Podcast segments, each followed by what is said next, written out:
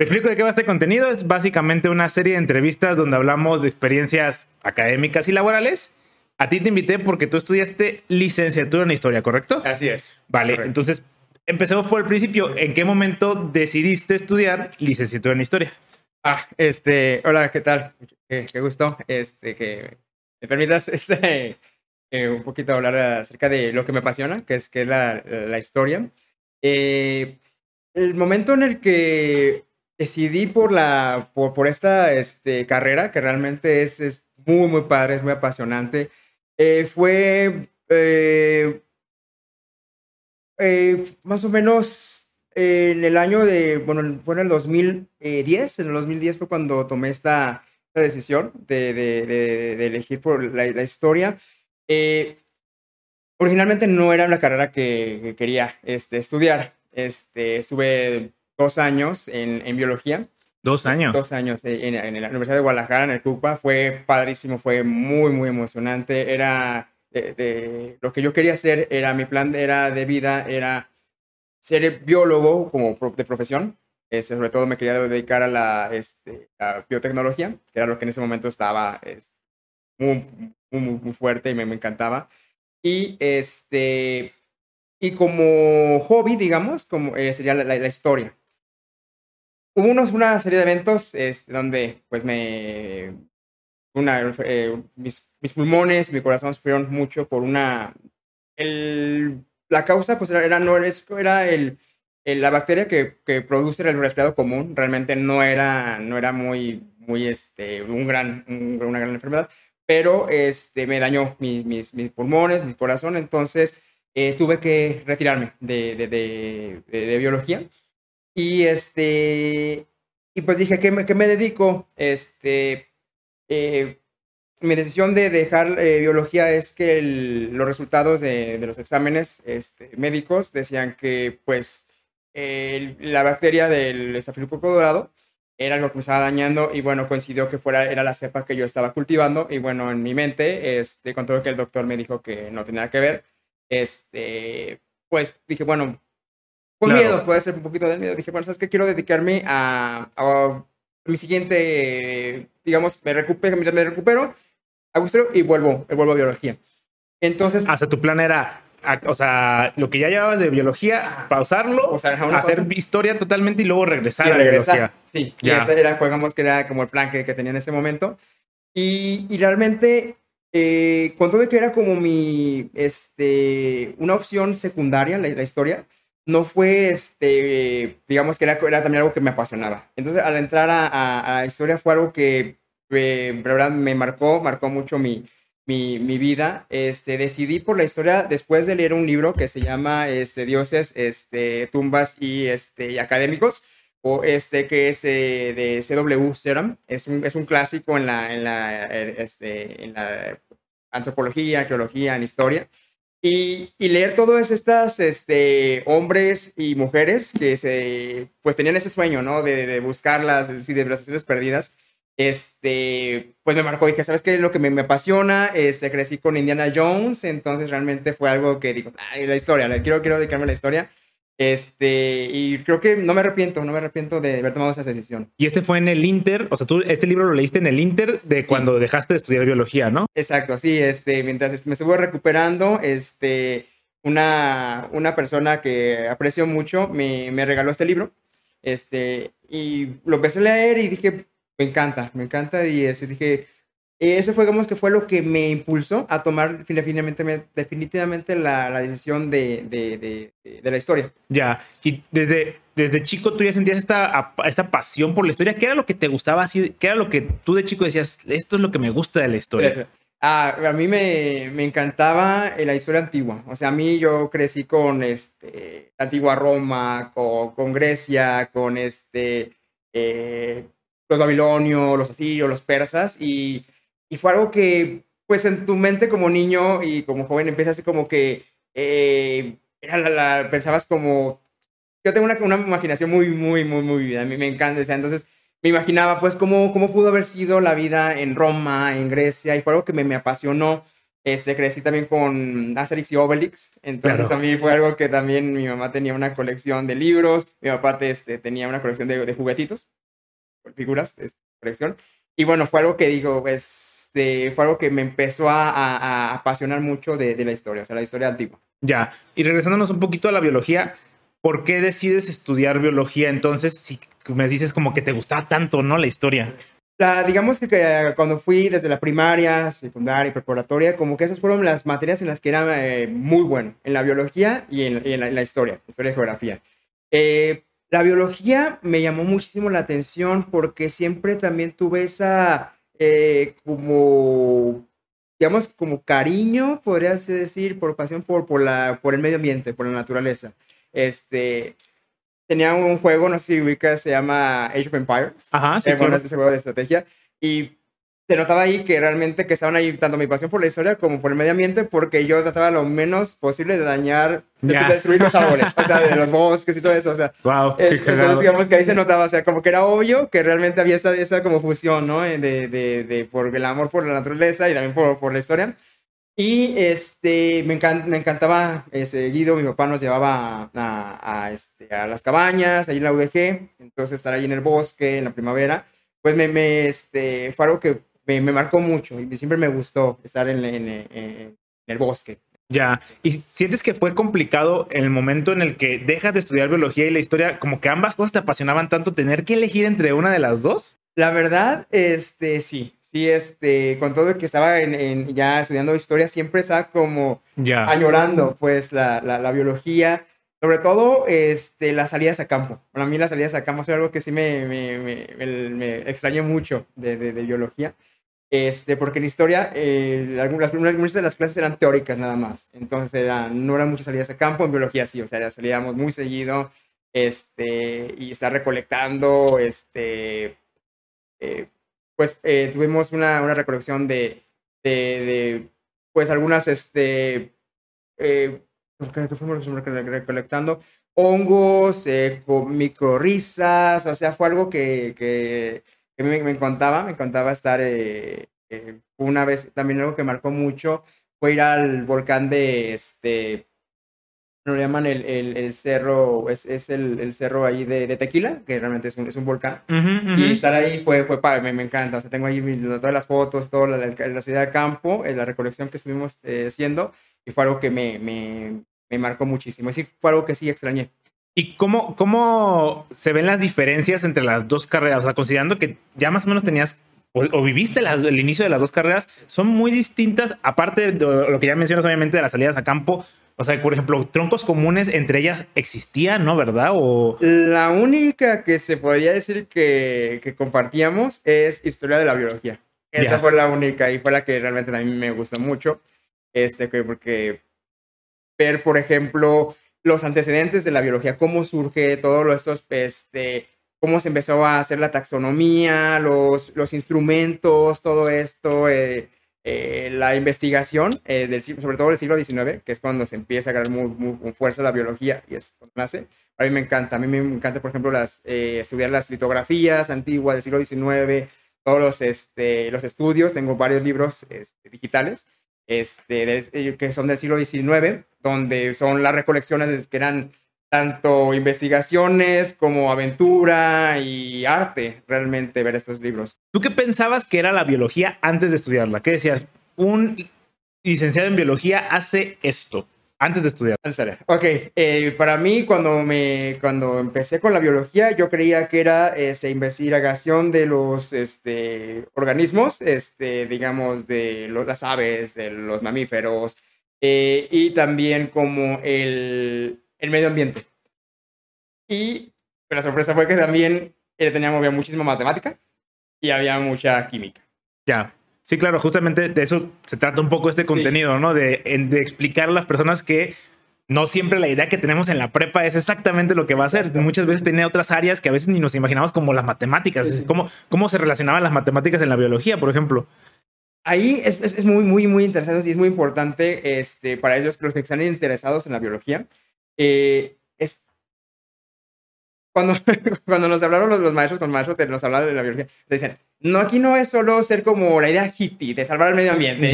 no, este, aquí hay que, hay que química, hay que física, hay que matemática. Y es muy importante, es, este, porque con todo de que, pues vimos cálculo, vimos este, eh, físico, química, este, pues lo, con todo de que sí eran ecuaciones, que sí eran resolver problemas, algo que es muy padre es que está relacionado con, mm, con, con, el estudio de la biología. O sea, era, eh, estaba viendo, estaba tener que ver, con, por ejemplo, con las poblaciones. O sea, sobre todo ahí en cálculo tienes que ver, o sea, cómo es el crecimiento o el decrecimiento de una población en, en un cierto, este, no sé, eh, hábitat. Un hábitat, sí. O incluso en microorganismos, quiero pensar, ¿no?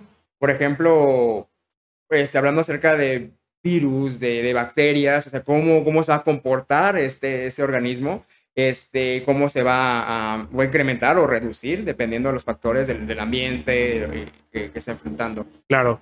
Sí, justamente muchas carreras hoy en día, por ejemplo, los que son científicos de datos, que aprenden a modelar cosas, esos modelos se pueden aplicar muchísimo a la biología porque es simple, es como estudio poblacional y cómo se comportan y son más uh, predecibles, a lo mejor que un humano, que un humano es impredecible, pero una bacteria dices como, bueno, hace esto, normalmente se multiplica así, todo ese tipo de factores, ¿no? Sí, totalmente. Que, a veces ni, ni, nos imaginamos que la biología, ve, piensa que a lo mejor uno piensa que es ir con las vaquitas y... Ajá, sí, andar con, viendo pájaros y haciendo este, aventura, ¿no? Ver este, si encuentra un lobo ahí en el bosque, algo así.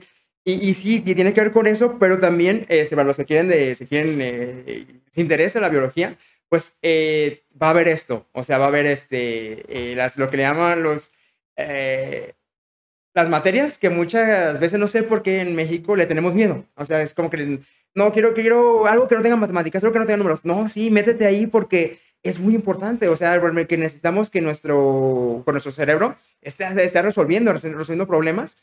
Y, y bueno, con todo y que a veces sí está como la presión de que, bueno, estoy viendo matemáticas, estoy viendo cálculo, estoy viendo química, este, bioquímica, este, eh, química orgánica. Ya cuando estás allí, cuando estás, cuando estás aplicando y estás en, en el estudio, estás rodeado de por lo que te apasiona, es padrísimo. Y realmente no... Sí, mm, échale ganas, obviamente enfócate, porque sí, es, son, son los créditos que necesitas este, cubrir, pero no no, bueno, en mi caso no fue como la prepa o la secundaria, de que era como nomás estar bien, abras el libro, claro, vuelves. Muy teórico, ¿no? Muy teórico. Ahí estás, esto me sirve, ya sabes para qué te sirve. Claro, claro. No, y aparte, como dices tú, mucha gente le tiene miedo a las matemáticas simplemente porque se nos ha enseñado eso, ¿no? Que las matemáticas son difíciles y de alguna manera no es que sean difíciles. Yo siento que un gran problema en las matemáticas es que eh, son como acumulativas. El problema de la matemática es que si tú ya no entendiste un tema en, primero de prepa, ya no lo, e, ese tema lo necesitas para tercero de prepa y muy pocos profesores dicen como, ah, ok, vamos a retomar ese tema que a lo mejor no entendieron al 100% y dicen, no, ustedes ya lo debieron de haber visto en la prepa, ¿eh? Digo, en, la, en primero y yo no les voy a explicar. Y, es, y obviamente ese, ese error se va acumulando que hasta que eventualmente dices, yo ya no entiendo absolutamente nada de esto. A lo mejor a diferencia de otras materias en las que no son tan acumulativas, como que los temas pueden ser un poquito más aislados y dices, ah, ok, esto lo puedo entender sin necesidad de haber aprendido todo esto que, que era importante, ¿no? Sí, sí, sí. sí, creo que sí, es, es, lo, que, lo que pasa, ¿no? O sea, eh, si te a uno como esos memes, ¿no? Que dicen, no, se me distraigo un poquito, estoy viendo el profesor, ya cuando, ya, ya le saco una, una de este, super ecuación, ¿no? El maestro está ahí trabajando y dice, no, ya no, no entendí, ¿qué pasó? Claro, claro.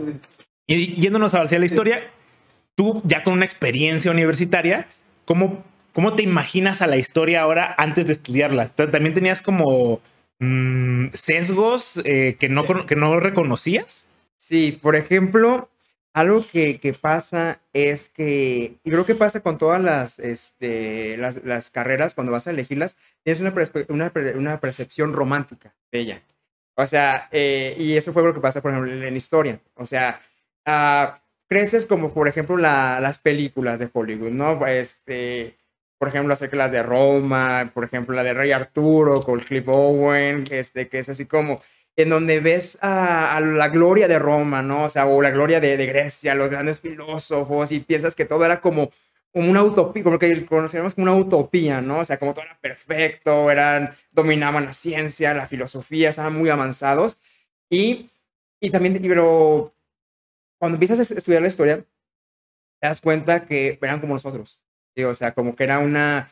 Había, había, sus grandes problemas, había sus crisis. Por ejemplo, yo era fanático del Imperio Romano. O sea, a mí me encantaba, este, todavía me encanta, me encantan los imperios, pero luego te das cuenta que un imperio se construye por el sometimiento de pueblos y hay guerras y hay masacres y obviamente el otro pueblo no se va a dejar, entonces tiene que haber una incursión militar. Entonces te das cuenta que, ok, este, no es tan glorioso, no es tan, este, como yo lo tenía, como estaba en mi mente, ¿no? Eh, otra, otra cosa acerca de la, de la historia es que yo, yo entré como con la, eh, como la ilusión de que me hablaran de, de Roma, de Grecia, de la, de, de, la guerra, de la Segunda Guerra Mundial, o sea. Sí, de las ah, épocas históricas que tú querías que te sí. hablasen. Y acá es también, era también mucha teoría. También, ok, ¿qué es la historia? ¿Cómo se forma un historiador? Entonces, más bien la historiografía, ahí entra la historiografía, entonces es, es padrísimo. Una vez que, la, que empiezas a, a, a la, la, tratas, que empiezas a, abordarla, es increíble, pero al principio es como que, ah, no, no, no yo quería, yo quiero que me hables de, de, de, de, este, Roma, de, sus batallas, quiero que me hables de, de Ciro el Grande y todo eso, no de los escritos. Claro, o sea, de alguna manera estamos acostumbrados a que la historia se nos cuente de una manera narrativa, ¿no? Y que todos son arcos narrativos en el que siempre, como estamos acostumbrados a que sea la película, es como a ah, inicio, clímax, fin, y ah. pensamos que la historia es eso, como es un conjunto de, de, arcos narrativos, que de alguna manera lo son, sí, pero este, también tienen más paja que la, que la película no van a poner porque pues no quieren que te aburras, ¿no? Ah, sí, sí exacto. Entonces, cuéntame cómo son los primeros semestres por semestres, ¿no? Sí, por supuesto. ¿Cómo, ¿Cómo es el primero, los primeros semestres? Este, ¿Cómo te sientes tú? ¿Sentías también que a lo mejor veías a tus compañeros de cierta edad y tú con ya dos años de experiencia te sentías un poco más raro? ¿Cómo veías eso? Sí, al principio, este, yo cuando como ya, yo ya entré sabiendo a lo que iba, o sea, como que ya tienes como un objetivo, este, planteado, ¿no? Este, estás, digamos, un poco, no completamente maduro, pero ya tienes una perspectiva de qué, a de dónde vas y, y a qué vas. Eh, por ejemplo, yo en algunas materias sí choqué mucho con algunos compañeros porque eran el de que se querían hacer la pinta, que no querían entrar a clases y pues no, o sea, yo iba a estudiar, o sea, porque sí, ya había, tenía dos, dos años que, bueno, eh, no, eh, sí, no, no, estaban perdidos. Porque la sociedad nos dice Ajá, que están perdidos, están perdidos, porque no has egresado todavía y todos Exacto. debemos de egresar a la misma edad y, por, y si no egresas a esa edad, vas atrasado. Exacto, sí. Entonces ya como que necesito eh, sientes como eso que no me puedo atrasar, necesito continuar, ¿no? Este, y bueno, yo ya, yo también, como para mí, estaba donde realmente quería estar, o sea, la, carrera me, me apasionaba, no quiero perderme este, mis clases, quiero estar este, tomando mis clases, quiero aprender. Eh, entonces, para mí eso era como, obviamente también tenía dos años más grande que ellos, a veces algo por tres, dependiendo de los compañeros. Pero sí, algunas veces era así como los primeros eh, meses, sí fue como que los veía como demasiado niños. Eh, como que, sabes que a lo que tú vienes, vienes a perder el tiempo y yo no. Ya. Y en cuestión de las materias, ¿cómo eran las materias? ¿Qué era, qué era lo primero que veías o qué es lo primero que te enseñan? Bueno, eh, una de las primeras que vemos es la, este, ¿qué es la historia? O sea, eh, cómo surge la historia, qué es la historia, qué es la historiografía. Eh, es muy interesante. La historia y la historiografía eh, van de la mano, pero la historiografía son los escritos que eh, se producen más o menos al tiempo que estás viendo el periodo que, estás estudiando. Por ejemplo, estás viendo, no sé, eh, Napoleón. Entonces, eh, la, la, napoleónica y todos los escritos, por ejemplo, o aún este, los que eran, estaban siguiendo la carrera de Napoleón, o los que eran los detractores de Napoleón y todo lo que se ven, ok, eso es historiografía. ¿Por qué? Porque es todo lo que tenemos sobre este personaje o este acontecimiento histórico que es, es muy, muy importante para la historia, este, porque la historia se construye con eso, con la historiografía. Claro. Y, y eso, eso es, una, materia que es muy, muy, muy importante que hay que llevar. Eh, entramos, por ejemplo, con historia antigua, digamos, con las bases. Entonces, eh, si no, si no me equivoco, realmente lo como vimos fueron cuatro materias que eran más como teóricas, como era la teoría de la historia, y cuatro este, materias que eran más como estudiando lo, los, los, los, las temporalidades, la, las épocas eh, históricas. Ya, Claro, si lo pudiéramos parafrasear de alguna manera, una cosa es el acontecimiento histórico y otra cosa es el grafo o los recursos que describen a ese acontecimiento que siempre van a tener sesgos con respecto al acontecimiento. Un ejemplo muy claro actual es cualquier cosa que hablemos, esta experiencia eh, sin, la estamos grabando y obviamente es mucho más, es un recurso más fiable de lo que está sucediendo, a diferencia de a lo mejor algo escrito donde uno interpreta lo que está sucediendo y puede y el acontecimiento histórico se puede perder en el recurso. Es algo muy similar, ¿no? Sí, sí, este, eh, también eh, la, historiografía es muy importante porque eh, y, y, también saber cómo estudiarla, cómo abordarla y cómo construir la narrativa de la historia, porque, porque tienes, hay muchos manuscritos, hay muchos sesgos. entonces, entonces ¿qué, ¿qué realmente pasó? ¿Qué fue que, que porque tú encuentras, este, por ejemplo, si tú encuentras a alguien que es partidario de, de cierta figura, decir, ok, lo, lo va, a lavar, y va a decir, no, este, sus campañas políticas o sus campañas militares fueron asombrosas, este, y pues y dices, bueno, ok, esto sí, pero yo, yo, yo estoy empezando a ver que sí está haciéndose demasiado a, a este... Un sesgo positivo, por ejemplo. Sí, positivo. Y el otro que sería lo negativo, los detractores. Entonces, vas a decir, no, fue una terrible persona o fue un terrible momento. Dices, ok, tengo esos dos este, sesgos. ¿Cuáles, lo, ¿Cuáles son los datos? ¿Cuáles son los hechos? Y de ahí es cuando se empieza a construir la historia. Claro, porque una cosa es la opinión y otra cosa es el hecho, ¿no? Y un ejemplo muy claro puede ser, este, se me perdieron 100 pesos y, una, y el encabezado puede ser muy distinto y 100 pesos para alguien puede significar a mucho dinero y para otra persona muy, muy poco dinero, pero es la misma cantidad. Una cosa es el hecho y otra cosa es la opinión que rodea ese hecho, ¿no? Exacto. Yo, por ejemplo, pueden decir, este, eh, tú dijiste, perdí los 100 pesos. Y no, alguien robó, alguien le quitó sus 100 pesos. No, se me perdieron. No sé si me lo robaron, no sé si se me cayó en la calle, no sé si se fue en la lavadora. Este, pero el hecho es que se perdieron los, este, la cantidad de dinero. Claro, claro.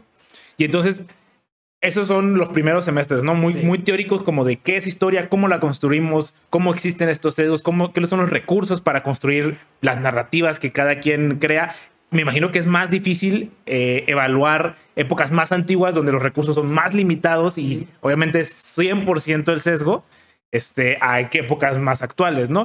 En algún punto empiezan a estudiar épocas tal cual, porque me imagino que la historia es tan grande que no te alcanza una carrera para, para estudiar. no, no, realmente, este, digamos que se hace como una... Son materias que buscan rescatar eh, momentos clave en la historia, este, pero el enfoque de la carrera de historia, por lo menos de la UDG, es que te formes como un historiador, tú seas un historiador, que sepas interpretar los, los, los, los, documentos, que tú sepas es, eh, decir, ok, ¿cómo vamos, a, ¿cómo vamos a compararlos? ¿Cómo le voy a sacar los datos? ¿Y cómo construir mi narrativa?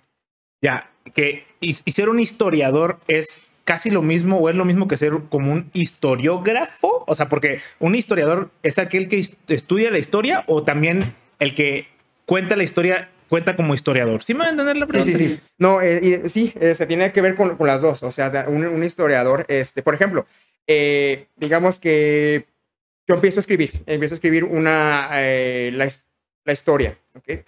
Un, una, un historiador que empieza a estudiar, este, digamos, el 2020 o 2022, mi, mi escrito, mi, mi libro, va a contar como historiografía. O sea, va a ser como, es una fuente, es una fuente de un hombre que estuvo, este, un sujeto que estuvo viviendo ese momento y va, te va a decir, su perspectiva está este, limitado también por, por, digamos, por un sesgo también. Este, Todos tenemos eso, somos víctimas de nuestras circunstancias y de nuestras opiniones y... Sí, no podemos, este, digamos, por, por más este, objetivo que quiera ser en la historia, es muy difícil. Es como que es la gran, la, gran, eh, el gran reto que tiene el historiador.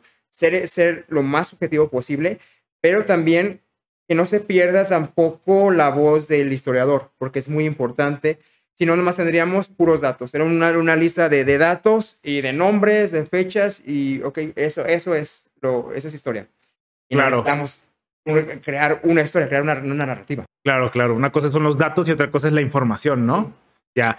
Y por ejemplo, ¿en qué momento, o sea, de alguna manera todos somos historiadores y lo vemos de alguna manera porque estamos documentando, por ejemplo, ahora que tenemos las redes sociales y que todos documentamos todas nuestras vidas de alguna manera y somos individuos que, por ejemplo, pasaron por la pandemia, todo eso de alguna manera forma parte de, pues obviamente forma parte de la historia, pero, pero podríamos considerarnos como historiadores o necesitamos como ciertas bases teóricas para que la, la historia que estamos plasmando en un lugar pueda ser considerada como una historiografía. Ah, una muy buena pregunta. Eh, sí, creo que todos tenemos la, el potencial de ser historiadores, todos podemos crear narrativas, todos podemos... Eh, sin embargo, también es muy este, importante tener ciertas bases teóricas para poder construir un, eh, una, realmente la historia. Necesitas un fundamentos teóricos, también este, saber pues construir, construir realmente una, una narrativa. Eh, por ejemplo, algo que, que, que, tiene que ver también con los sesgos, con, con, los sesgos, este, por ejemplo, vamos a hablar acerca de la historia del, de, del gobierno actual que tenemos. vamos a hablar acerca de desde cuando, puede ser desde cuando inicia todo el movimiento de, de digamos, de ese, de ese, nuevo partido político, hasta que digamos que puede ser su triunfo y qué va a pasar con ello. ¿sí? Entonces, por ejemplo, ahí tenemos un gran problema que podría ser, este, y tenemos que pues, lograr caer lo menos posible en ello, que sería un, un, sesgo, tanto a favor como en contra. Necesitamos encontrar los datos, que, y eso es, eso es lo que necesitamos en la historia. Claro. ¿Cómo yo puedo tratar lo mayor, de la forma, lo, lo, eh, apegarme lo más posible a una investigación que sea lo más imparcial posible? Claro, de alguna manera, eh, lo que, ¿en qué momento deja de ser periodismo y empieza a ser historias, historia o ajá. qué interesante concepto, ¿no? Es muy, muy, muy importante eso, porque como, como un historiador, eh, es, es fundamental que tú puedas rescatar los, los acontecimientos lo más imparcial posible. Es, es eh, lo, porque si no, lo que estás haciendo es pues puedes crear una más, más bien una, un discurso de propaganda. Claro.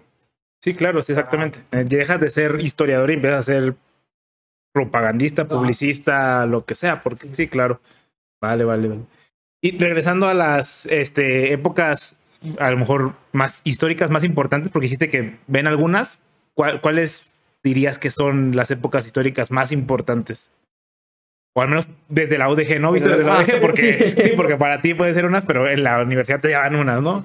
La Universidad de Guadalajara, este, el plan, no sé en este momento si ya cambió un poco, este, siempre están, depende de la, administración, pero en el momento que yo estuve cursando la licenciatura en historia, se rescataban eh, tanto historia este, local, digamos, historia del, de, de, de, la entidad, digamos, de Jalisco y de, de, la ciudad de Guadalajara, eh, historia nacional e historia internacional. Por ejemplo, eh, en el ámbito internacional, lo que se rescata es historia eh, antigua, que sería, se toma Mesopotamia, Grecia y Roma. Luego historia del medievo, historia del renacimiento, en la historia de la, digamos, como la, la era de las luces, el, el, Enlightenment. Enlightenment que es el siglo XVIII, 18 un poco de, eh, luego el, digamos, el romanticismo del siglo XIX, y ya digamos que es como el mundo ya contemporáneo, que ya sería como la historia de la Primera Guerra Mundial, la Segunda Guerra Mundial, eso ya lo, lo, internacional. Eh, en el caso de México, o sea, ya de lo nacional, pues es la historia de los mexicas 1, mexicas 2. Eh, ¿Por qué los mexicas? Bueno, porque es una cultura clave digamos que podría ser en el tiempo en que llega la conquista, o las, las conquistas en de territorio que es en México, pues es la cultura más, la predominante. Entonces, eh, y bueno, eh, la, identidad de los mexicas, pues lo, la historia de los mexicas es lo que la, se funda parte de la identidad mexicana. Entonces, por eso le toma mucha, este, mucha importancia. La independencia, eh, la revolución y la historia de la revolución cristera, que es como para Jalisco lo afecta mucho lo que es el occidente. Claro, claro. ¿Y en cuestión de Jalisco? De Jalisco, pues uh, eso sería historia de Guadalajara. Eh, historia de Guadalajara era una optativa, era optativa. Este, él se recomendaba mucho, de hecho tenía mucha historia de Guadalajara desde su fundación, después está el durante la independencia, era del siglo XIX y bueno, historia de Guadalajara contemporánea. Y todas estas que mencionábamos, o sea, dijimos como tres, cada una, cada una era una materia distinta o dentro de esas tres divisiones había también materias. Ah, sí, había, había materias. Muchísimo plan de estudio. Sí, es, es este muy... Lo que, lo que realmente es fabuloso de la historia es que es un abanico, o sea, porque por ejemplo, en la historia no solo es eventos políticos, que realmente es la historia que nos enseñan en la escuela. O sea, eh, nos enseñan acerca de, por ejemplo, en México, Benito Juárez. Nos hablan acerca de la reforma, de la guerra contra el imperio, eh, digamos. Pero hay más. O sea, por ejemplo, eh, la historia estudia todo es historia realmente. O sea, historia de la matemática, historia de la ciencia, historia de, uh, del arte, de la economía. De la economía, historia de la, del cine. O sea, entre más quieras este, buscar de los orígenes de, eh, eso, eso es historia. Claro, y aparte, a lo mejor es muy marcado en historia internacional o europea, donde sí hay como historia de la Edad Media, que sí es como muy orientada hacia el arte, hacia la religión, o historia del renacentismo, donde sí es muy orientada como a ciertas áreas de la ciencia, la, este, la revolución industrial, donde sí no, no tiene casi factores políticos, sino que más bien acontecimientos históricos que eventualmente nos llevan a donde estamos actualmente. Exactamente. Y, y esa es la importancia de la historia. Este, la historia eh, no solo es nombres, fechas, lugares, sino es, ok, pasó esto, ¿cómo nos afecta? O sea, en la sociedad, en la cultura, en la política, en la economía. Y, y aquí, no sé si lo, es algo que tiene que ver con la pregunta que vayas a hacer, pero quisiera adelantarme un poco.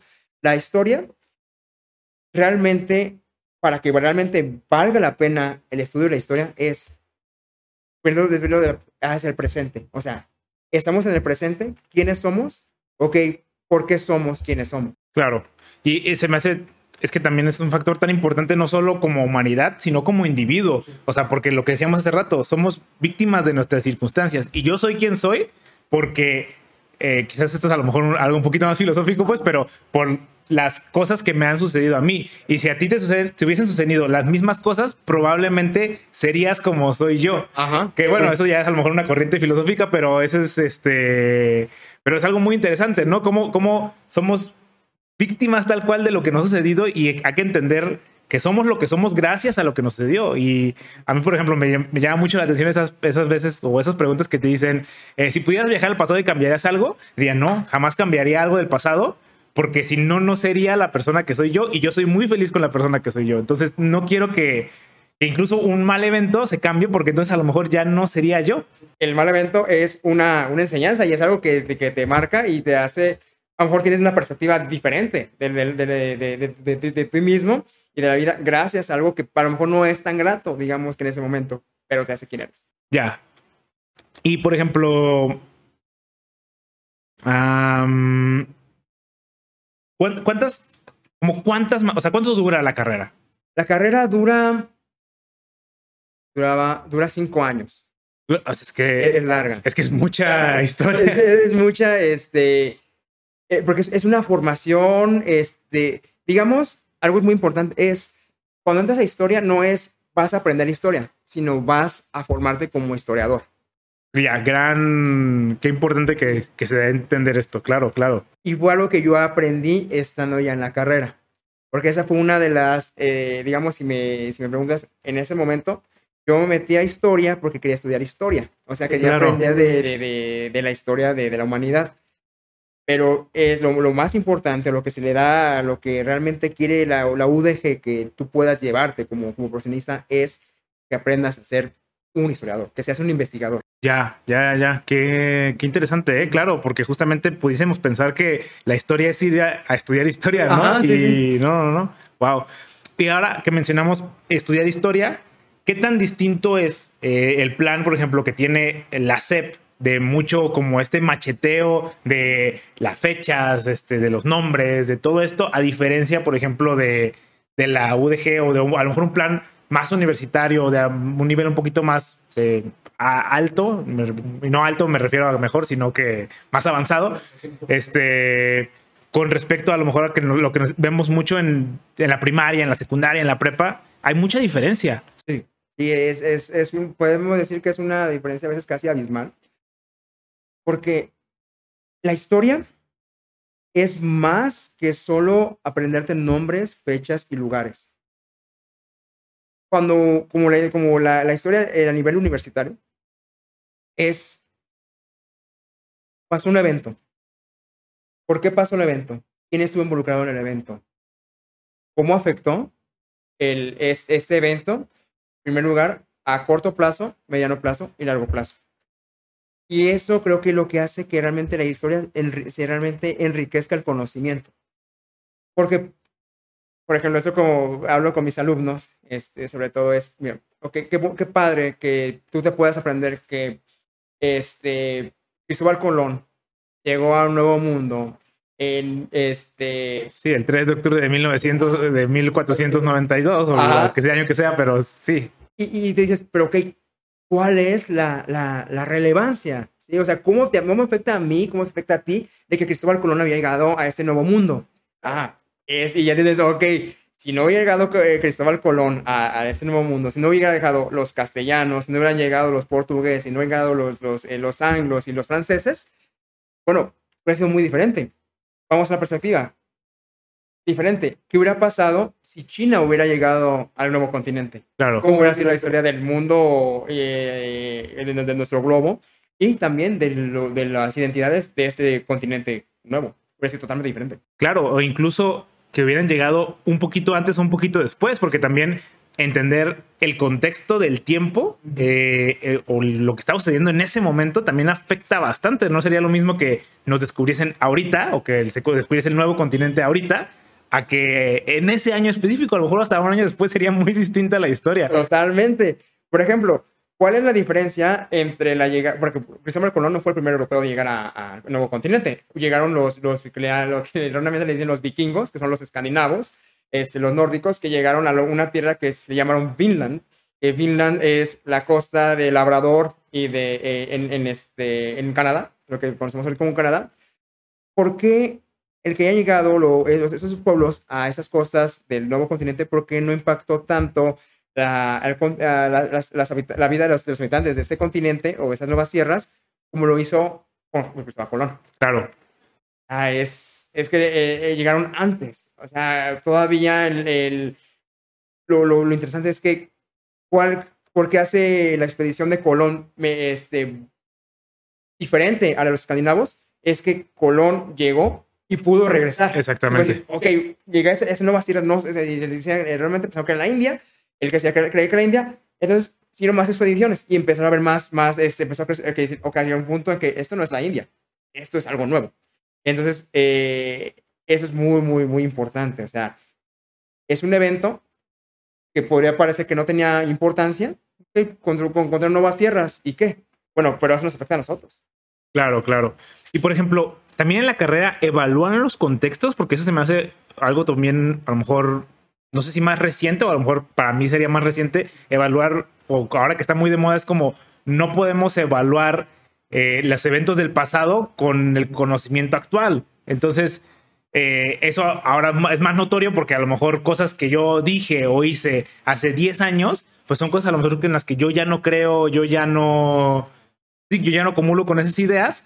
Y ahora que es, algo que se ha, hallado muy de moda, pero era algo que ya estudiaba en la historia también, como los contextos, o también ha empezado el, auge de ello. En eso de los contextos es algo que sí ha revolucionado mucho la historia, lo ha marcado mucho, porque, eh, por ejemplo, cuando tú entras, tú puedes ver, un, un, un, acontecimiento, digamos, algo que ha sido tan polémico con respecto a nosotros como mexicanos, la conquista.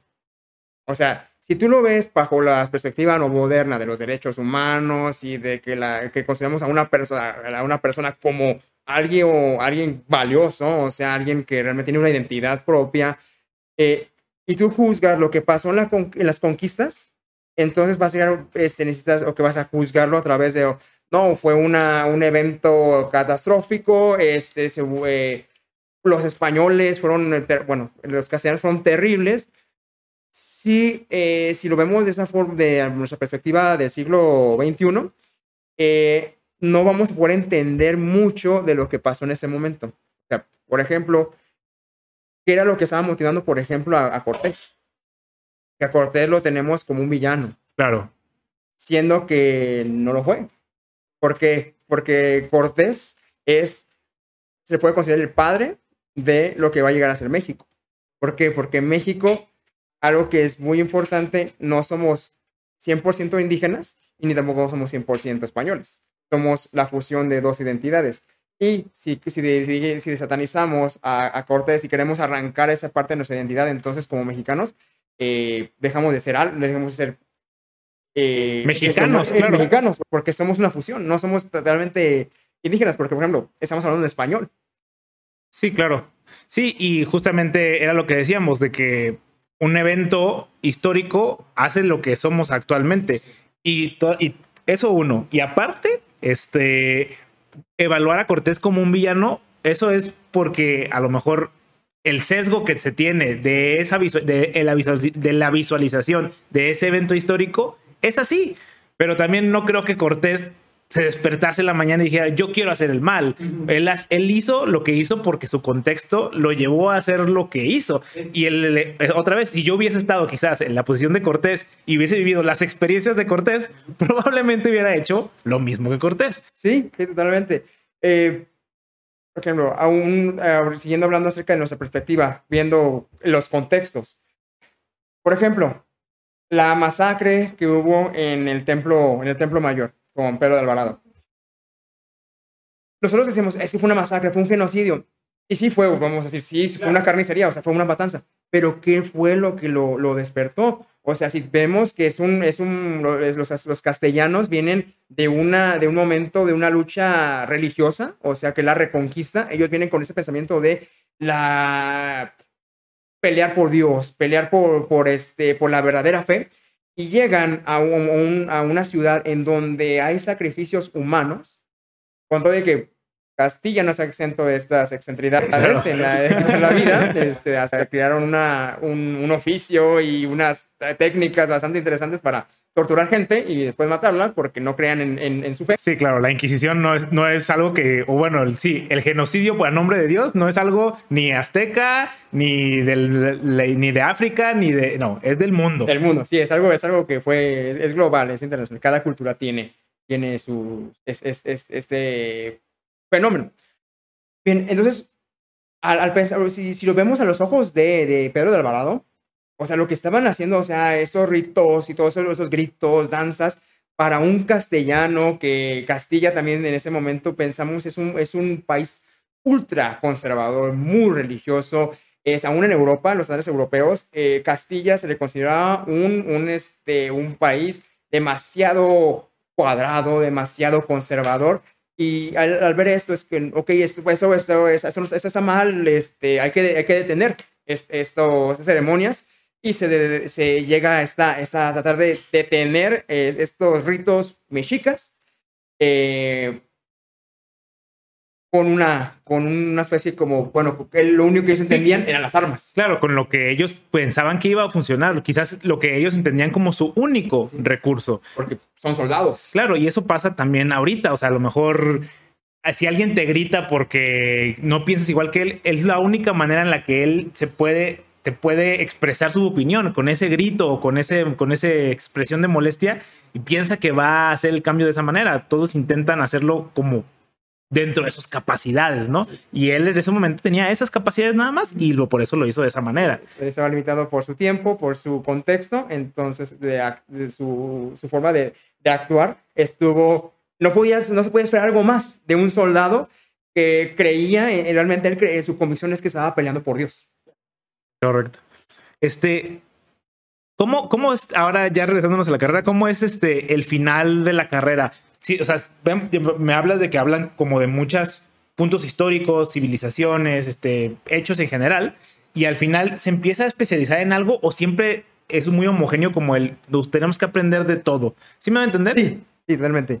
Eh, como, como concluye la, la carrera, es, y de, a mí realmente lo que más me, me apasionó es tu formación como historiador. O sea, que tú puedas ir a, a un texto, este, que tú puedas ir, por ejemplo, a un... ¿dónde, ¿Dónde puedo sacar este texto? Es ir a, ir a los archivos. De hecho, ahí es donde empezamos ya a visitar archivos, empezar a, por ejemplo, una de las, las, salidas a campo es, salimos a la AGN, el Archivo General de la Nación, de la Ciudad de México, este, y es como empezar a, ok, ¿qué es un archivo? Eh, ¿Dónde están los documentos? ¿Cómo se clasifican? Este, ¿Cómo los leo? Por ejemplo, eh, hay, hay materias donde, por ejemplo, paleografía es muy importante para aquellos que quieren estudiar el tiempo de la, desde la, lo que llamamos el virreinato hacia las conquistas. ¿Por qué? Porque la forma en como ellos escribían, los conquistadores y este, los auditores y los que vivieron durante este, este tiempo, este, pues no escribían como nosotros.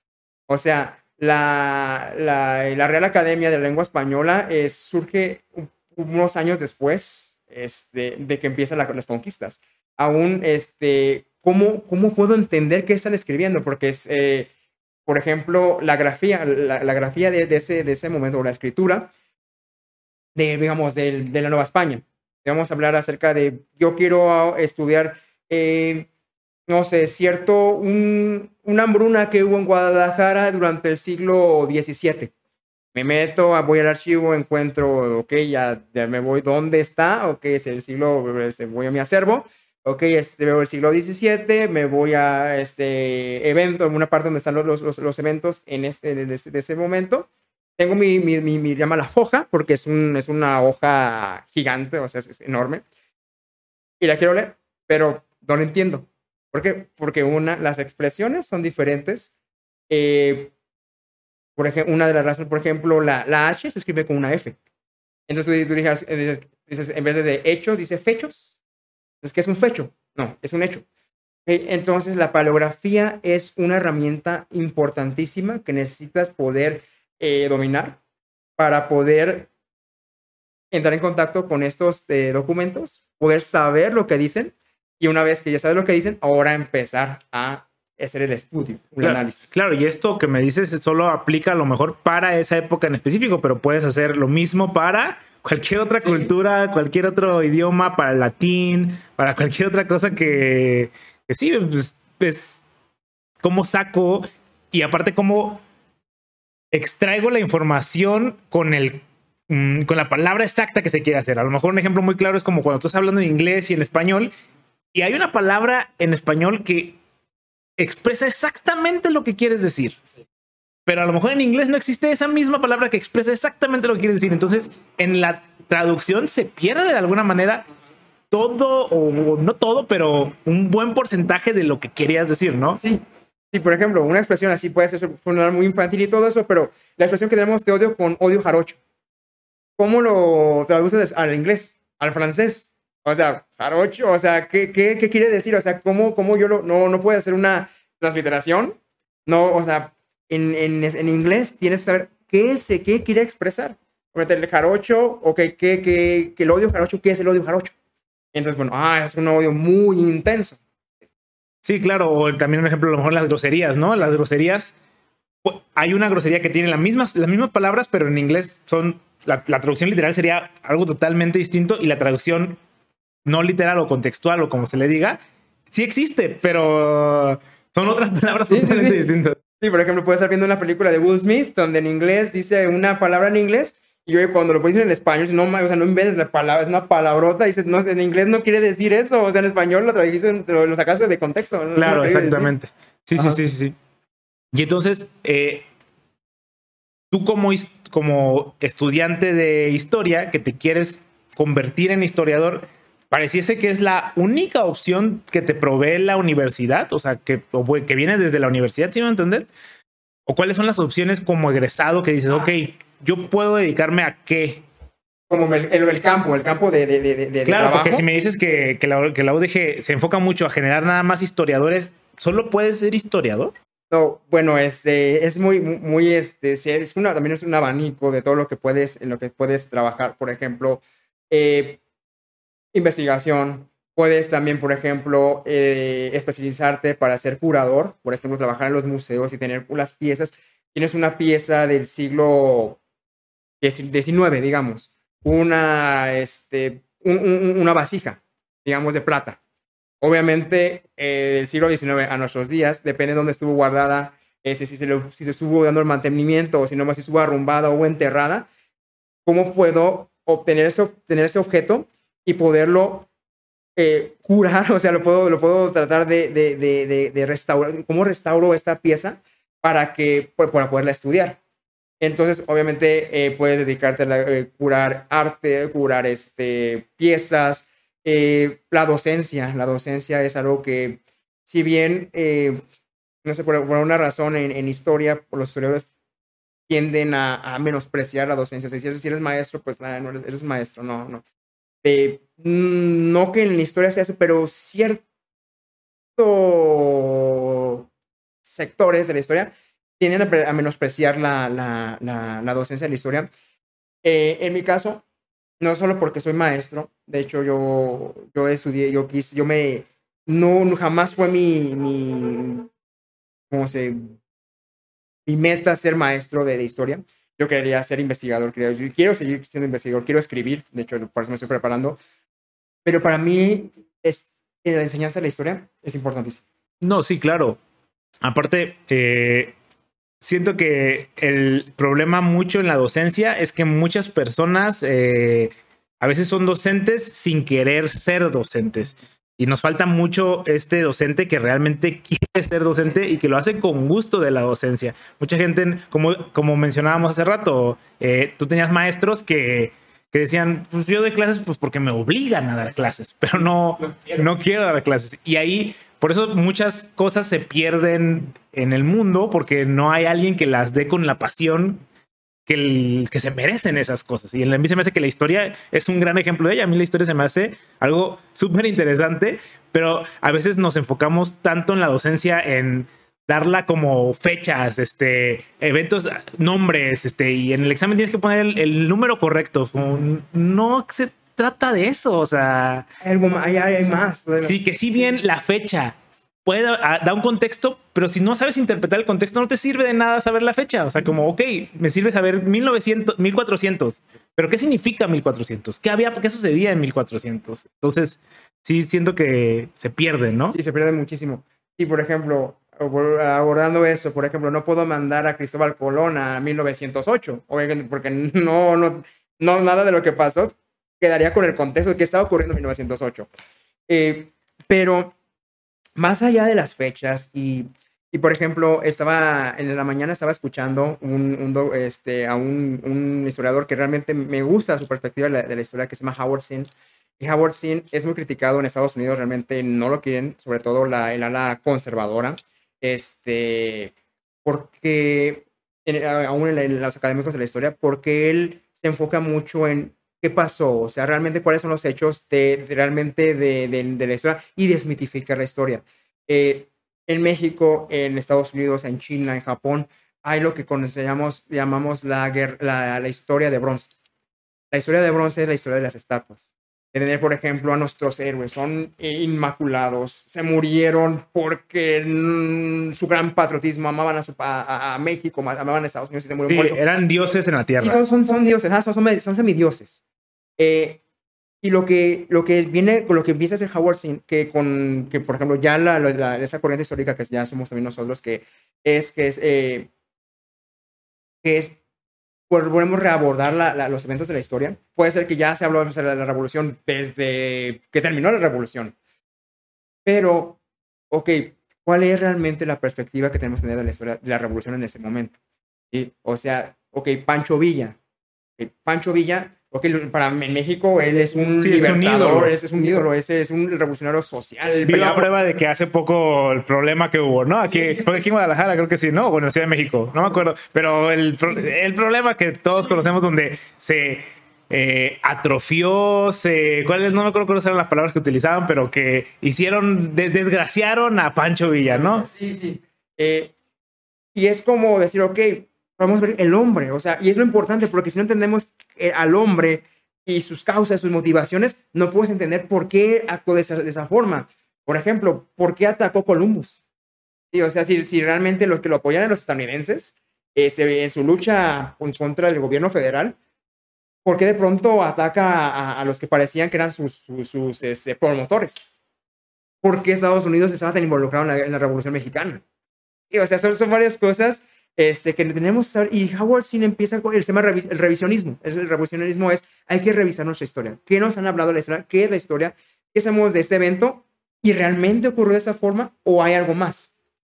Y Howard Zinn decía, en la década de los 60 y los 70 se puso mucho énfasis en los hechos. Queremos los datos, queremos que la gente, que los niños en la escuela aprendan las fechas, que sepan los nombres de los héroes de nuestra patria. En, en Estados Unidos son los padres fundadores, claro, George, Washington, Thomas Jefferson, John Adams, que realmente para ellos son, son, son figuras titánicas, realmente y sí tienen realmente un gran mérito, son realmente hombres que, que realmente lucharon por su país, pero también eran hombres. Entonces van a tener errores. Claro. Sí, no son, como decimos, semidioses, ¿no? Claro, y hay que entender que todo, todos somos malos y buenos al final de cuentas, ¿no? Nadie es ni el villano que nos quieren pintar, ni el héroe que nos quieren pintar. Y hay, que entender eso, o sea. Y entonces, tú, tú, ya en el aspecto más personal, ¿cómo, cómo te cómo te acercas al final de la carrera, cómo te sientes tú como diciendo, ok, ya entendí estas cosas, ¿qué quiero hacer? Una vez que llegué a, que llegas como a la recta final y que creo que para los que están ahorita en, ese, en esa recta, en la que eh, los que nos están escuchando o nos están viendo y están en, su licenciatura o su maestría y están acercándose ya al final, es un momento que realmente te llena como de emoción. Realmente empieza a decir, ok, ya tienes una perspectiva ¿qué quiero hacer? ¿Qué voy a hacer con esto que, que, que con, con, mi profesión, con mi, con mi conocimiento? Y, empiezas a, realmente empiezas como aún a plantear también tu, tus metas. ¿Qué es lo que voy a hacer ya una vez que salga como historiador? Todavía no te gradúas, todavía no te dan tu título, todavía, todavía no tienes, digamos, eh, ya con esto ya puedo ser, poderme ir al museo regional y empezar curador o irme, no sé, al, al archivo de, del Estado. Pero ya empiezo a decir, ok, con eso que tengo, quiero hacer, en mi caso yo quería hacer un cambio. Eh, porque veo que en, en, México, en México tenemos algo muy, muy interesante con nuestra historia. Realmente no, se, no, no, no le gusta al mexicano la historia de México. Y una de las razones por qué no nos gusta la historia es que la historia de México es una historia de tragedia es una historia en la que pudimos ser algo más, pero hubo eventos, hubo decisiones que se tomaron que realmente fueron lastimando al, proyecto de nación y terminamos siendo un país en el dice, ¿qué es México? ¿A dónde vamos? Y si nos damos cuenta realmente ahorita con México, en el México contemporáneo, desde el priismo hasta ahorita con, con, con Morena, se sigue pensando a dónde, qué es México, qué, México queremos y es un, país en formación. Pero eh, hablando acerca de la tragedia de México y porque a veces aún yo, a mí me, mm, no me gustaba la historia de México, no me, yo leía historia de la antigua, historia de Europa, historia de aún de, de, Sudamérica, me encantaba mucho la historia de Sudamérica, porque México no. Porque en México, siendo mexicano, vas viendo eventos que dices, no inventes, estuvimos tan cerca de lograr grandes cosas para nuestro país y hubo algo que dañó ese momento y no se logró. Por ejemplo, la guerra con Estados Unidos. Esa guerra con Estados Unidos realmente eh, vivimos las consecuencias de, de, de, una guerra que muchos dicen es que perdimos Texas y se lamenta que perdimos el norte. Pero realmente la, gran, la gran derrota de México es que México deja de ser un país autónomo.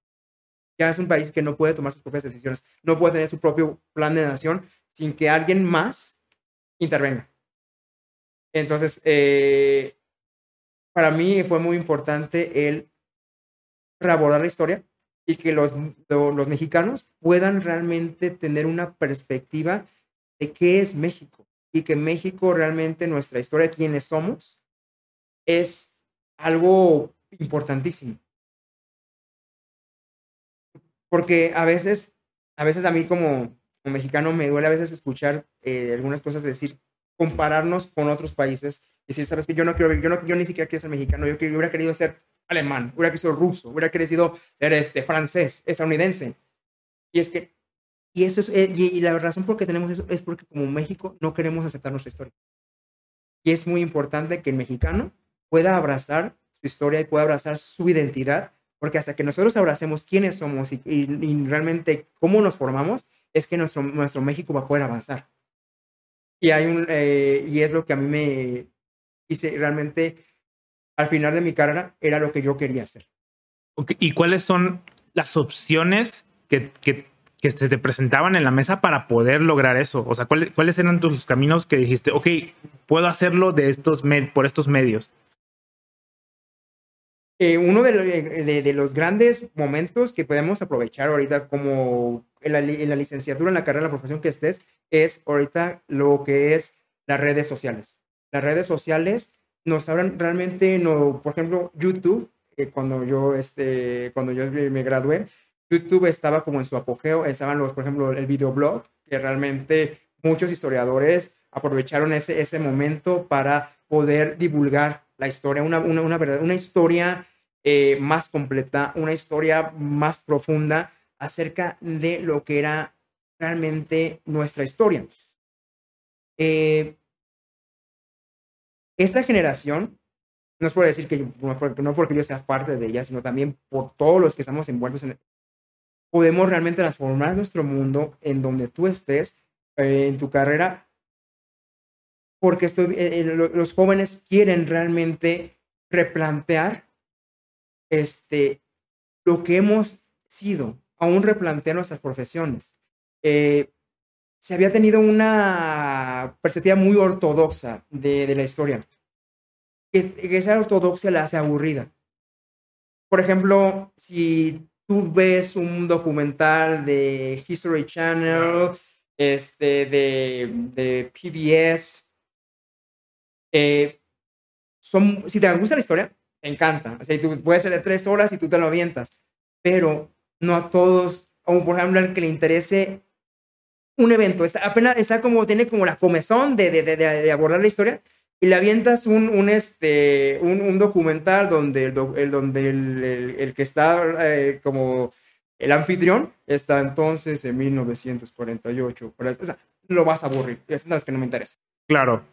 Sí, el trabajo de la divulgación, sí. como ha sucedido en la divulgación científica, está Neil deGrasse que con una pasión y con una manera también más entretenida, porque es que la historia, el conocimiento no tiene que ser aburrido. El conocimiento en general es muy, es muy entretenido, es muy divertido. Solo hay gente que no le gusta darlo de ciertas maneras y que, como dices tú, tiene prácticas muy ortodoxas y en el que, pues, obviamente sí llega a aburrir y eso también siento que puede, que llega a pasar con la historia, ¿no? Que es lo que me estás mencionando. Sí, por ejemplo, este, es, por ejemplo, nosotros los nuevos historiadores, es en lo que nos enfrentamos con la vieja guardia, es decir, cuando nosotros queremos este, abordar la historia de una forma más juvenil, no perdiendo el rigor académico, o sea, siguiendo todavía siendo historiadores, pero planteando un, un, un acercamiento a la historia que atraiga a, pues, a, la gente.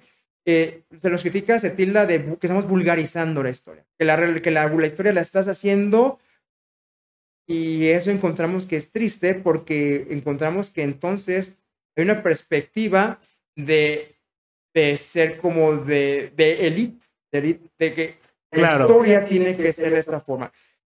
Ok, la historia, si realmente el, la, la, la, la, gente no puede alcanzarla, la gente no puede entender, no puede ser afectada por, por estos estudios, no puede ser impactada, ¿de qué sirve esto? Entonces, eso no sirve para nada, realmente. Si, el, si la historia no se acerca a las personas, si por ejemplo los, eh, la juventud mexicana, la juventud estadounidense, la juventud eh, en, cualquier parte del mundo, no se le acerca la historia y no se le hace parte de, entonces realmente no tiene un punto la historia. Realmente es alguien hablando, repitiendo lo que ya se dijo. Ay, ¿Cómo te sientes tan, tan especial de que tu libro es, o tu estudio es, es revolucionario? Sí, pero ha habido 100 autores que han hablado de ello desde que se empezó a estudiar el, el, este, este fenómeno social, este fenómeno histórico. Lo importante es que se acerque a la, a, a, la, a la, gente y que la gente pueda entenderla y pueda apreciar la historia. Claro. Y se me hace muy interesante el ejemplo y lo, lo puedo homologar a lo mejor a cosas este, más, eh, por ejemplo, de la ingeniería. Eh, muchas veces yo me he encontrado a mí mismo diciendo una mentira para que la gente lo entienda más fácil, porque, y, un ejemplo muy claro es hacer como analogías, ¿no? Es como, es como si esto, y la analogía en realidad no es buena, pues algo no es perfecta, porque, porque obviamente lo perfecto sería explicarlo de la manera súper teórica que la que lo explicas como es, pero si lo explicas como es, y con todas las aristas y con todos los grises que hay en medio, la persona se va a confundir, va decir, no, no entiendo el caso de uso que me está diciendo, explícamelo de la manera más más boba en la que yo, yo pueda hacerlo. Este, un ejemplo muy claro podría decir, programar una página web y, mucho, y un purista podría decir, es que las páginas web no se programan, se maquetan.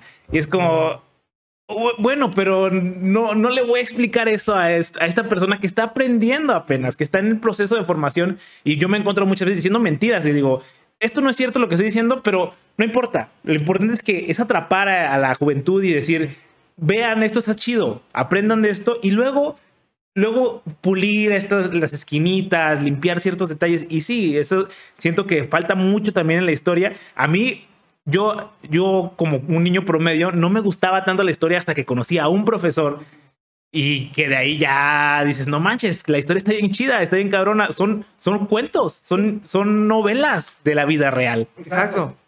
Y esa es, esa es la clave algo que, que, estamos, que se plantea realmente en esos, esa nueva generación de historiadores es sí, tener que continuar con este, la investigación este, rigurosa, histórica. O sea, lo que voy a contarte sí tiene que ser, son datos que realmente no, no, te, lo, no te lo voy a inventar, realmente tienen que ser cosas que pasaron, pero la forma en que se lo voy a decir, por transmitir a, a las personas que no son historiadores, es lo que llamamos contar una historia. Vamos a contar historias.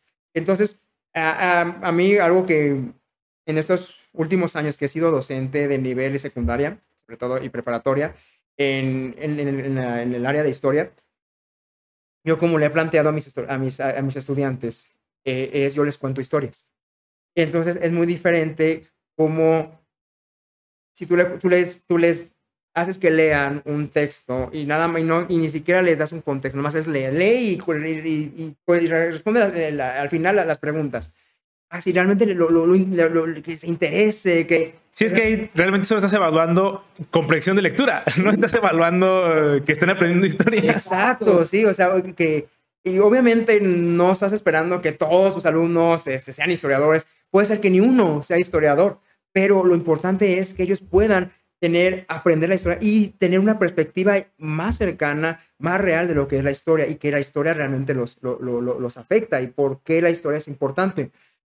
Algo que ahorita estamos abordando la Segunda Guerra Mundial, este, algo que a mis alumnos les encanta es hacer este, un proyecto en el cual ellos van a hacer un pequeño video van a, elegir un tema que les guste sobre la el, tema de la Segunda Guerra Mundial. De ahí no te puedes mover. No me puedes hablar de otra cosa que no sea la Segunda Guerra Mundial.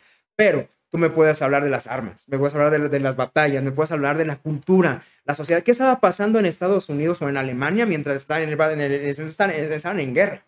Este, eh, la, por ejemplo, la moda, la música, el teatro, eh, el tema, por ejemplo, del Shoah o del, holocausto, este, lo, también las cosas que son las, las, este, lo, mm, puede decir, lo, los, las cosas eh, terribles que ocurrieron, por ejemplo, en Asia.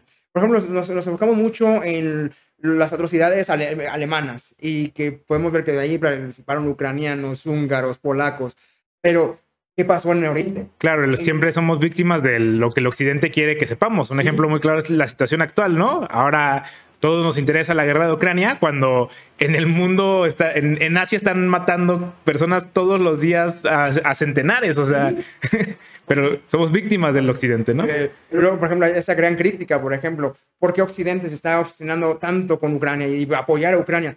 En, en, Yemen llevan casi ocho años en guerra, es una masacre horrible y están permitiendo todavía que Arabia Saudita esté haciendo pedazos ese, ese, ese país de la población y nadie ha intervenido, nadie ha sancionado a Arabia Saudita. Este, sí, no hay ningún hashtag en Instagram. No, no, no, ni siquiera una banderita de Yemen. O sea, y, ¿Por qué? ¿Por qué Ucrania sí? No digo que... que lo que no, no por limitar obviamente a la situación de Ucrania. no, no, no. Es algo terrible, ¿no? O sea, es algo que es una invasión, están matando a, la población. Este, pero en lo que hablamos, o sea, ¿por qué se enfoca nada más en Ucrania? ¿Por qué no vemos lo que está pasando en Yemen? Las guerras civiles que están pasando, por ejemplo, en, en, el, en el, occidente africano, eh, lo, que, lo que puede pasar en, en, Hong Kong, lo que puede pasar en, en, Taiwán, que ahorita ya empieza a moverse un poco ahí la marea, pero si decimos, ok, esto sí es importante, aquello no, sí, este, qué triste, ¿no? Qué triste que están sufriendo los niños, están quedando huérfanos, los están matando con bombardeo, pero no, no, no, no son europeos. Claro, no, y aparte porque de alguna manera podemos empatizar mucho más rápido con personas que tienen rasgos físicos más similares a nosotros, y para nosotros es más triste ver a un niño que pudiese ser nuestro hijo este, en la calle que alguien que dice, este, este, es que este niño no se parece a mí porque sus características físicas no son iguales a las mías y entiendo cómo es más difícil empatizar con esas culturas y por eso nos preocupa tanto algo que parece tan cercano a nosotros, ¿no? Sí, pero, sí, pero es entender esto. Ajá. Es entenderlo nada más y abrazarlo y decir, ok, esto forma parte de mi historia y yo soy víctima de este contexto y ya. Y, y, como dices tú, ayudar a, la, a las culturas, a las generaciones jóvenes a que aprendan a, a, ver la historia como lo es, o sea, y con sus aristas y con, y que sí, que a veces tenemos que vulgarizar la historia. Pues sí, tal vez sí, pero no es mejor que sea así a que no la aprendamos. Sí, que se queda, que vamos a comer circo no, que, no es que eh, la historia se repita, porque la historia nunca se repite. Pasan cosas similares por decisiones que, ok, hace 100 años mm, pasó algo parecido, hubo errores, hubo unas circunstancias muy, este, similares a las que están pasándonos en el México 2022. Si nosotros no sabemos, ni siquiera tenemos idea que se, se intentó tal, este, digamos, uh, ensayo político, cultural y fallo, y lo queremos volver a hacer. O sea, no va a servir, ya lo que hace 100 años dijeron que no va a pasar, y lo vas a hacer y lo vas a volver a fracasar, y vamos a, no vamos a avanzar y vamos a seguir en ese, en ese ciclo sin fin de fracaso. No, y aparte me hace muy interesante la frase que dices que la historia no se repite, y es verdad, porque el hecho de que conozcamos nuestro pasado resignifica de alguna manera nuestro presente, y por lo tanto, aunque el futuro o las consecuencias sean las mismas, vienen con una carga distinta porque también el hecho de conocer nuestro pasado ya es otro mundo. Sí, es muy interesante lo que dices. La historia no se repite. Y, es algo que, que, es, es, es, vital que los, este, los historiadores podamos transmitir a, a, los que no son historiadores. Eh, ¿Por qué? Porque si se queda nada más en un, en una, este, en un gremio y se queda, o sea, estás publicando y publicando, qué interesante, pero ok, esto que, que, está, que es tan, tan, tan, tan, que es tan importante, que no se quede nada más en, en, este, en este gremio exclusivo, que también se pueda transmitir a, al pueblo, porque de esa forma sí va, sí va, la gente va a entender este, que ciertos este, acontecimientos, que siempre ciertos eventos son vitales para entender qué está pasando en nuestro, eh, aún en su propia vida. Claro, es un ejemplo, a lo mejor podríamos ejemplificar de que sin, qué padre que encontramos la cura del cáncer, no a quedársela a nadie. Es como, qué, padre, pero transmite desde que la gente la pueda.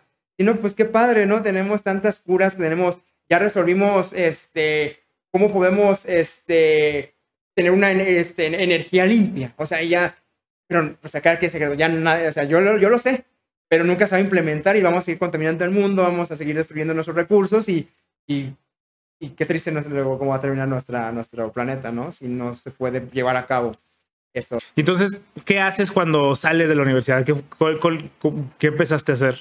Eh, el primer, estuve en el primer, como digamos, como campo de acción fue, y me encantó, fue estar en el archivo histórico de la nueva biblioteca de, del Estado la que es la de este, la que está en, en la de José. ¿cómo, se llama la, la, nueva biblioteca? José. Me encantaría decirte, pero yo no lo leo. qué, pena. Estuve trabajando en, en, el área de hemerografía. Hemerografía es eh, los diarios, todo lo que son, son publicaciones. Las hemerotecas, sí, revistas, eh, diarios, eh, tabloides, todo esto. Eh, y estuvo muy ad hoc con lo que yo estaba, con lo que es mi, lo que, mi, mi área de estudio. Y yo me, yo me enfoqué en la guerra entre México y Estados Unidos a través de discursos que se transmitieron en, ya sea en diarios o en, en este, en este, pues periódicos. Y es, es, padrísimo porque ves eh, publicaciones que empiezan desde el tiempo del virreinato, este, de, de, bueno, de, de, México, de Jalisco ya independiente, hasta cuando estuve trabajando llegó la colección del mural, o sea, el mural donó todo su acervo. Entonces, pacas y pacas de, del, del, del, periódico y acomodarlo por años y todo eso, y fue, fue increíble, fue padrísimo. Eh, y estuve trabajando ahí en, en, la biblioteca, eh, en el archivo eh, ahí es donde hice mi, este, mi servicio, este, mi, mi, mi, servicio social. Ahí estoy trabajando. Estuvo muy, muy padre. Y después este, se me presentó la, la oportunidad de, de ser, eh, estar trabajando en una biblioteca, como un, eh, de, una, de, una, de una escuela eh, privada, de un colegio. Era, mi, era donde, de donde este, yo estudié cuando era, cuando era este, en la prepa, en la secundaria, en primaria. me contactó el, el director me dijo, me dijo, oye, este, estamos, necesitamos ahorita alguien que trabaje en la biblioteca. Este, sería nada más este medio tiempo, ¿te interesa? Y realmente, pues dije, pues va, o sea, realmente, este, ya, todavía no me este, titulaba, entonces dije, bueno, si puedo, si puedo seguir estudiando medio tiempo eh, y trabajando medio tiempo, entonces, pues va, o sea, un ingreso este, económico pues, estaría perfecto. Entonces, eh, de ahí, pues estuve un año en la, en la biblioteca de, del colegio eh, y después me dijeron, eh, ya cuando me titulé, me dijo, oye, ¿no te interesa ser maestro? Y realmente dije, ah, ser maestro eh, se me llamaba la atención, pero este, también en ese momento estaba la, quería cursar la maestría en historia. Este, y bueno, eh, tuve que decidir, fue, apliqué el examen, todo eso, tuve la entrevista, realmente sí entré, pero ya llevaba seis meses siendo maestro y realmente dije, me encantó, me encantó la, la docencia, realmente eh, para mí enseñar a los alumnos, a los de, de, de grado de secundaria, la, la, historia fue algo que dijo, creo que es lo que debería estar haciendo por este, en ese, este momento, entonces puse una pausa la, la maestría en historia y continué siendo maestro. ¿Por qué continué? ¿Por qué no seguí en la maestría? Porque no voy a poder seguir trabajando. Porque era la mañana. Ya, o sea, se sí, palmaban era, los sí, tiempos. Entonces no, no había forma. Entonces, eh, pues me, me dediqué eh, y desde esa, esa decisión este, continué este, cinco años, continué cinco años siendo, siendo maestro.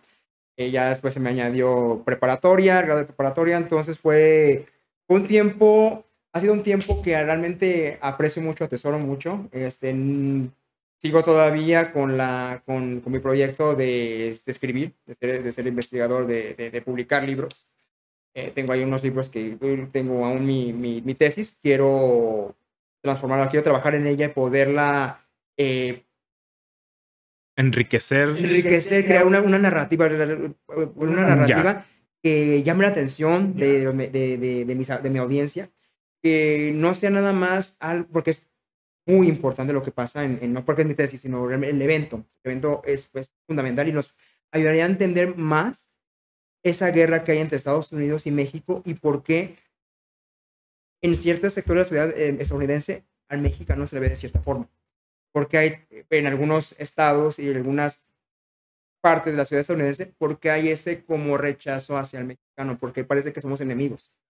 Eh, no, o sea, obviamente, digamos, de forma, vemos la relación que hay entre mexicanos y estadounidenses, este, pues no, no, no sé, no, no, no es muy marcado, pero hay ciertos momentos en donde sí existe esa rivalidad claro. mexicanos y estadounidenses. ¿Por qué? Un ejemplo, cuando juega la selección de México contra los Estados Unidos, ¿por qué es tanta la euforia? ¿Por qué tanto de los Estados Unidos como de México es ganarle a ese país? O sea, ¿por qué no se vive ese tan intenso jugar contra Italia, jugar contra este, Brasil, jugar contra Argentina? Con Estados Unidos es algo muy, en tanto estadounidenses como mexicanos. Sí, pareciese eh, que existe algún como rencor de alguna rencor, manera. Sí, sí, y, y, viene de esa guerra. Entonces, eh, el discurso que hay en los periódicos y en los diarios personales de, de, de estadounidenses ves que una perspectiva del mexicano muy interesante, en donde la guerra de la tinta, de tinta y, y papel, es más sanguinaria que realmente lo que pasó. Porque en la guerra de la tinta y el papel se hablaba, se aún se hablaba de- del lado estadounidense de un genocidio. Aquí va a acabar a todos los mexicanos y quedarse con el territorio. Gracias a Dios no pasó. Qué bueno que no, no, no pasó esto porque en, en la retórica estadounidense más inflamatoria, más radical, sí se hablaba de destruir a los mexicanos, acabar con los mexicanos y que el territorio mexicano fuera incorporado a Estados Unidos.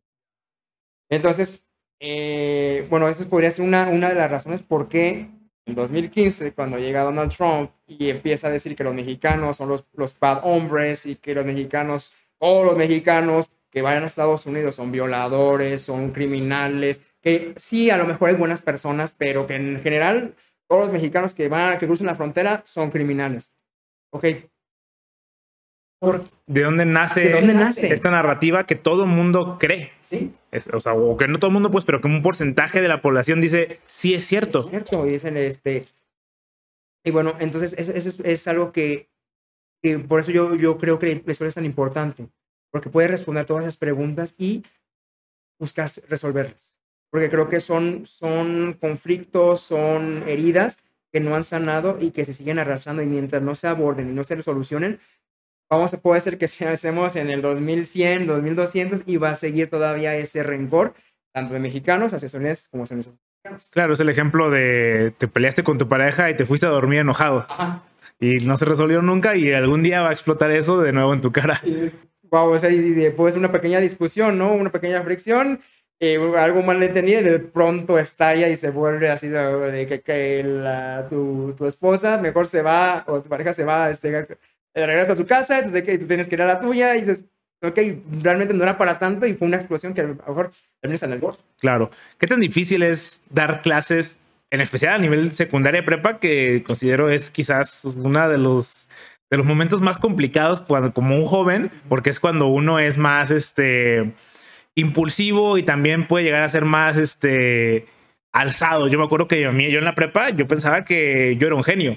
Y no me di cuenta que era promedio hasta que llegué a la universidad, porque a lo mejor en comparado con los de la prepa, pues sí puedes llegar a tener como ciertas ventajas de ciertas materias, pero sabes, como que este es este momento No es de el, el saber, el, que conoce todo, ¿verdad? Es Ajá. el que domina todo. es- Es, es un reto. A la verdad, es, es un reto porque son chicos de secundaria que realmente no les interesa, no, no solo que no les interesa la historia, no les interesa la escuela. Ellos preferirían estar en su casa jugando videojuegos con sus amigos, chateando, viendo ahorita TikTok, este. Pero aquí lo importante es realmente hacemos eh, hacer uso de la juventud.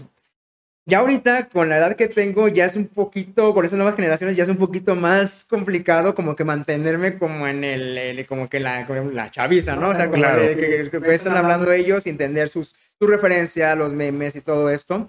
Eh, por ejemplo, cuando recién... eh, muy fácil. era, era fácil porque la, la, la, la distancia generacional no era tanto. Este, y todavía estaban los memes, o sea, como que entendían los memes. Eso, por ejemplo, ahorita usar memes con mis alumnos, no todos lo entienden. Realmente ya no es el meme, ya es más bien como pequeños videos, como de, de, de, de- TikTok y todo eso. Ya, ah, ya esas referencias. Entonces, hacer uso de las herramientas que tenemos, que las cosas que les interesan a ellos, la tecnología, este, sus gustos. eh, por ejemplo, eh, hubo un momento en donde fue la, la, era la, la fiebre de Marvel y hacer como relación, por ejemplo, el, eh, una de las clases que más los chavos se les quedó como muy impactados, se fueron relacionar, fue cuando se, se- estaba la película de Pantera Negra, de Black Panther, y yo la aproveché porque en el momento que estábamos hablando era acerca del el movimiento el Black Panther, o sea, el, el- de dónde se basa este cómic, ese, ese héroe, que es un momento en el que los, este, la comunidad afroamericana, que es en los 70s y 80s, siguen siendo oprimidos, siguen siendo perseguidos y es como una forma nos vamos a defender. ¿Por qué? Porque no es solamente que, que decían, ah, ah, alguien les dijo alguna, alguna referencia racista, no. Estaba el Ku Klux Klan, o sea, el Ku Klux Klan, la hermandad, Aria, todos los estaban atacando, estaban persiguiendo, había un choque racial muy fuerte y dicen, nos vamos a defender. Ok, empieza sale el poder negro, o sea, el Black Power. Este, entonces, ok, ya, vimos, ya vieron la película, ya este, la, de hecho la vimos en la, eh, la escuela. Y, ok, vamos a ver los orígenes. ¿Cuál es? ¿De dónde sale este personaje? Y entonces quedó súper claro. Ah, entonces por, es, por eso es que están, es, cuando, cuando abren la, la, la, la película y dices, están en el gueto, ajá. en el gueto. Y dicen, y dices, ok, todo lo que está pasando y, y ya, tiene, ya, ya, tiene, ya tiene como sentido. Sigue siendo un superhéroe, es ficción, pero usas algo que les llame la atención para aterrizarlo en un evento que ellos puedan entender. Claro, y hay que entender que también muchas de esas, por ejemplo, esos cómics tienen una carga política que representa el momento en el que estaba y o el que se generó ese cómic. Black Panther es un ejemplo clarísimo, es el probablemente de los mejores ejemplos en que es, una, es un momento de representación que siento Sí. que sucede muy similar a lo que sucede actualmente, ¿no? O sea, un- una opresión a lo mejor a, a las mujeres y entonces existen eh, eh, películas este, como Capitana Marvel, como Miss Marvel y todas estas eh, películas que... She-Hulk, claro, que intentan dar, es, tienen una carga política de alguna manera y es entender todo esto, ¿no? Y cómo, enten- sí. Este, y entonces, ¿en qué, ¿en qué momento decides regresar a la maestría considerando que... Bueno, eso, eso, eso es como una, una historia bastante interesante.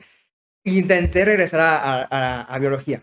Este, ya cuando una vez que me titulé, dije, ok, la maestría a lo mejor en ese momento de historia no por los tiempos, no, no, no, no, no, no puedo este, dedicarme a ello. También estaba, por ejemplo, el que como tienes, estás becado, pues no puedes trabajar Claro. y todo, viene todo esto, ¿no? Entonces dije, ok, ahorita mientras estoy pues necesito un- una- unos fundamentos económicos, este, pues voy a, voy a tratar de, de dedicarme a algo que pueda seguir trabajando y pueda seguir estudiando. Entonces dije, bueno, ¿por qué no regreso a, a biología? Regresé a biología, una, me, lo que me animó fue que una amiga, lo que ella pudo hacer fue que fue, pudo revalidar todos sus créditos. Yo lo intenté hacer, pero yo tuve la mala fortuna de que había cambio de administración. Entonces cuando llegué, la coordinadora que me estaba apoyando me dijo, sabes que no, ya, ya voy a, va a hacer cambio de administración. Me, me presentó al siguiente coordinador. Este, quise, pero como estaba todo esto de cambio de administración, estaba apenas ajustándose él, pues fue un año en el que nada más estuve tomando una materia, o sea, una materia un semestre, una materia la otra, y dije, ¿sabes qué? Todo lo, no tiene sentido, porque van a ser cuatro años de, de, de biología. Yo pensaba adelantarme uno, o, o dos, pero ese año realmente, pues se fue a la basura, realmente no, no pude avanzar nada. Dije, ¿sabes qué? No, no me está latiendo, realmente ¿a eh, me voy a este, titular a los tantos años y ya todavía el servicio social, las prácticas y todo esto, que yo ya sabía todo lo que tenía que pasar, dije, ¿sabes qué? Mejor, ¿por qué no busco otra maestría? Entonces busqué otra maestría, un- encontré eh, en la Universidad eh, Antropológica de Guadalajara la, la carrera, bueno, la maestría de Ciencias Humanas, que son Ciencias Sociales.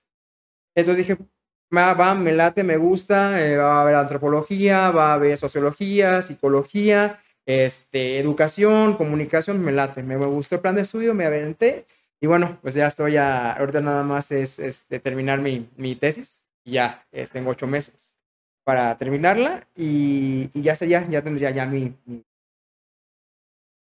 mi título de, de maestría. Entonces ha sido realmente una aventura, ha sido realmente cosas que no he tenido el control de, este, pero he tratado de ajustarme. Entonces digamos que mi, que mi historia este, se ha creado eh, obviamente en decisiones que he tomado, este, pero también fueron eventos que realmente en cierto punto yo no tenía el control. No sé si hubiera tomado otra decisión, si me hubiera ajustado, hubiera dicho, ¿sabes qué? Pues sí, me salgo de estudiar, este, de, de estar trabajando con los alumnos en la escuela, me dedico solo a mi maestría en historia, si no me hubiera salido de, de biología, no sé. Pero que no, en historia no trabajamos con el hubiera Claro. sino es el hecho. O sea, ya estoy aquí, ¿qué voy a hacer? Ya, ya tengo tanta edad. No, realmente no ha sido tiempo desperdiciado. O sea, he podido, eso de, de la pandemia también fue algo que estar en línea me, me permitió estudiar en otras universidades, este, fuera de- del país. Estuve en la, eh, tomando varias clases en la Universidad de Tel Aviv, en historia eh, de Israel. Estuve, eh, tomé estudios sobre este, em, lo que se llama geopolítica. En geopolítica estuve en Moscú, estuve estudiando en, el de Moscú, estuve en, Colorado estudiando sobre España, estuve también en la este, Universidad de Sevilla, entonces eh, me permitió tener también, ya ves, ahorita el papelito, también necesitas el papelito para ciertas cosas, para... entonces me ha ayudado mucho. Entonces creo que he construido este, mi, mi, carrera, mi profesión. digo, no ha sido fácil algunas cosas este, de, de, mi historia. Eh, como, digo, como te decía al principio, dejar la biología fue, me pegó mucho. No quería dejar biología, pero no había opción eh, entonces, pues he construido mi, la, la, el quién soy en este momento, este, como base de experiencias, base de decisiones, y la verdad no me arrepiento. Creo que, eh, como decíamos, este, a veces dices, ¿cambiarías algo de tu pasado? Y dices, mm, sabes que la verdad no, porque la persona con la que, que soy ahorita es gracias a esas este, toma de decisiones. Algunas de las decisiones a lo mejor fueron malas, fueron precipitadas, eh, pero quién eres, tu experiencia es, este, de, de, vida y aún a la hora de estar, por ejemplo, frente al grupo, frente a otros jóvenes que van a, este, a, los que van hacia la, hacia la universidad, por ejemplo, en, en, lo que es en la prepa, que me toca despedir a los, a los alumnos de, de prepa, es, ok, tratas de, de apoyarlos y de, de aconsejarlos, decir, ¿sabes qué? Es de animarlos, eh, porque realmente tú hubieras querido que tener un profesor realmente que te hubiera dicho, eso es lo que te espera. O sea, porque realmente tú sales al mundo después de la preparatoria muchas veces sin saber a qué te estás metiendo. Y obviamente tienes que vivirlo, pero si alguien te dice, sabes que eso es lo que, a lo que te vas a enfrentar, tú puedes, no te, no te desanimes, a lo mejor te vas a equivocar, pero desde tus, de, tus errores aprende, continúa, no te venzas y, y, puedes este, transformar tanto tu vida como, impactar a, tu sociedad. Claro, el hecho de que sepas que ahí viene el golpe te hace más, menos susceptible al dolor del mismo, ¿no? Entonces sí, claro, justamente es, totalmente la idea de este contenido, justamente ayudar a esas personas y darles experiencias, que cada quien tendrá su experiencia y que sí, vive la tuya, pero mira, a mí me pasó esto, ten cuidado, o aprende esto, o no sé, lo que sea.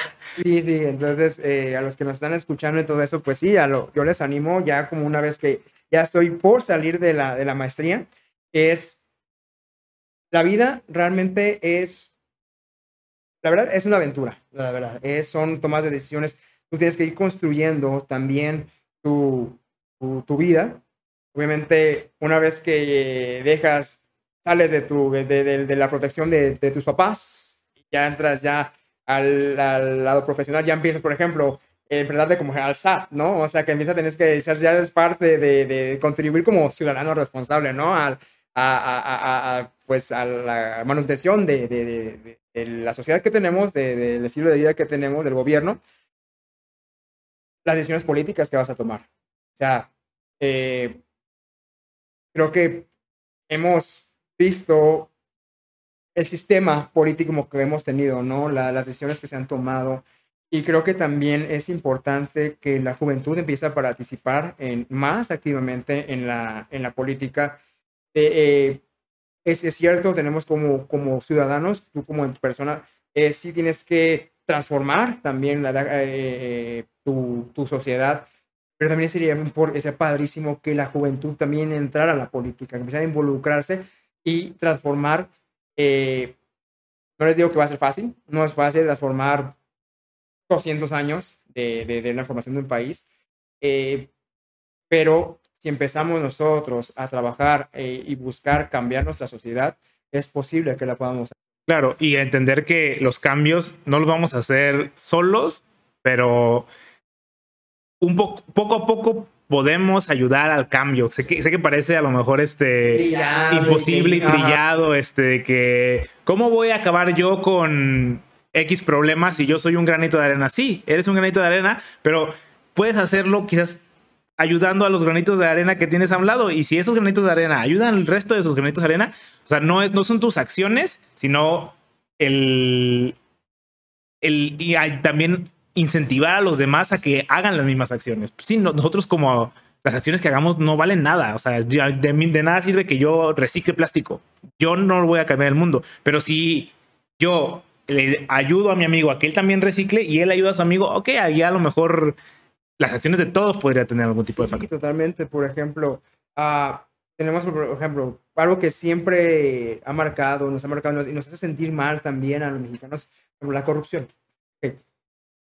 Si cada uno de nosotros, de esas nuevas generaciones que estamos, vamos, estamos, acuérdense que, que cada generación pues se va yendo, o sea, es inevitable que vaya, va, se va, eh, va reemplazando las generaciones y ahora las que van a ocupar ya lo que es ya los, los adultos de este momento, ok, si cada uno, si todos eh, trabajamos en no eh, ser parte de la corrupción, por ejemplo, a veces criticamos a nuestros políticos, no, se llevan un montón de dinero, este, saquean las arcas nacionales, estatales, pero por ejemplo, nosotros nos pasamos un alto, nos detiene la, agente de, de, vialidad y dice, ¿cómo, cómo, cómo nos arreglamos, este, oficial?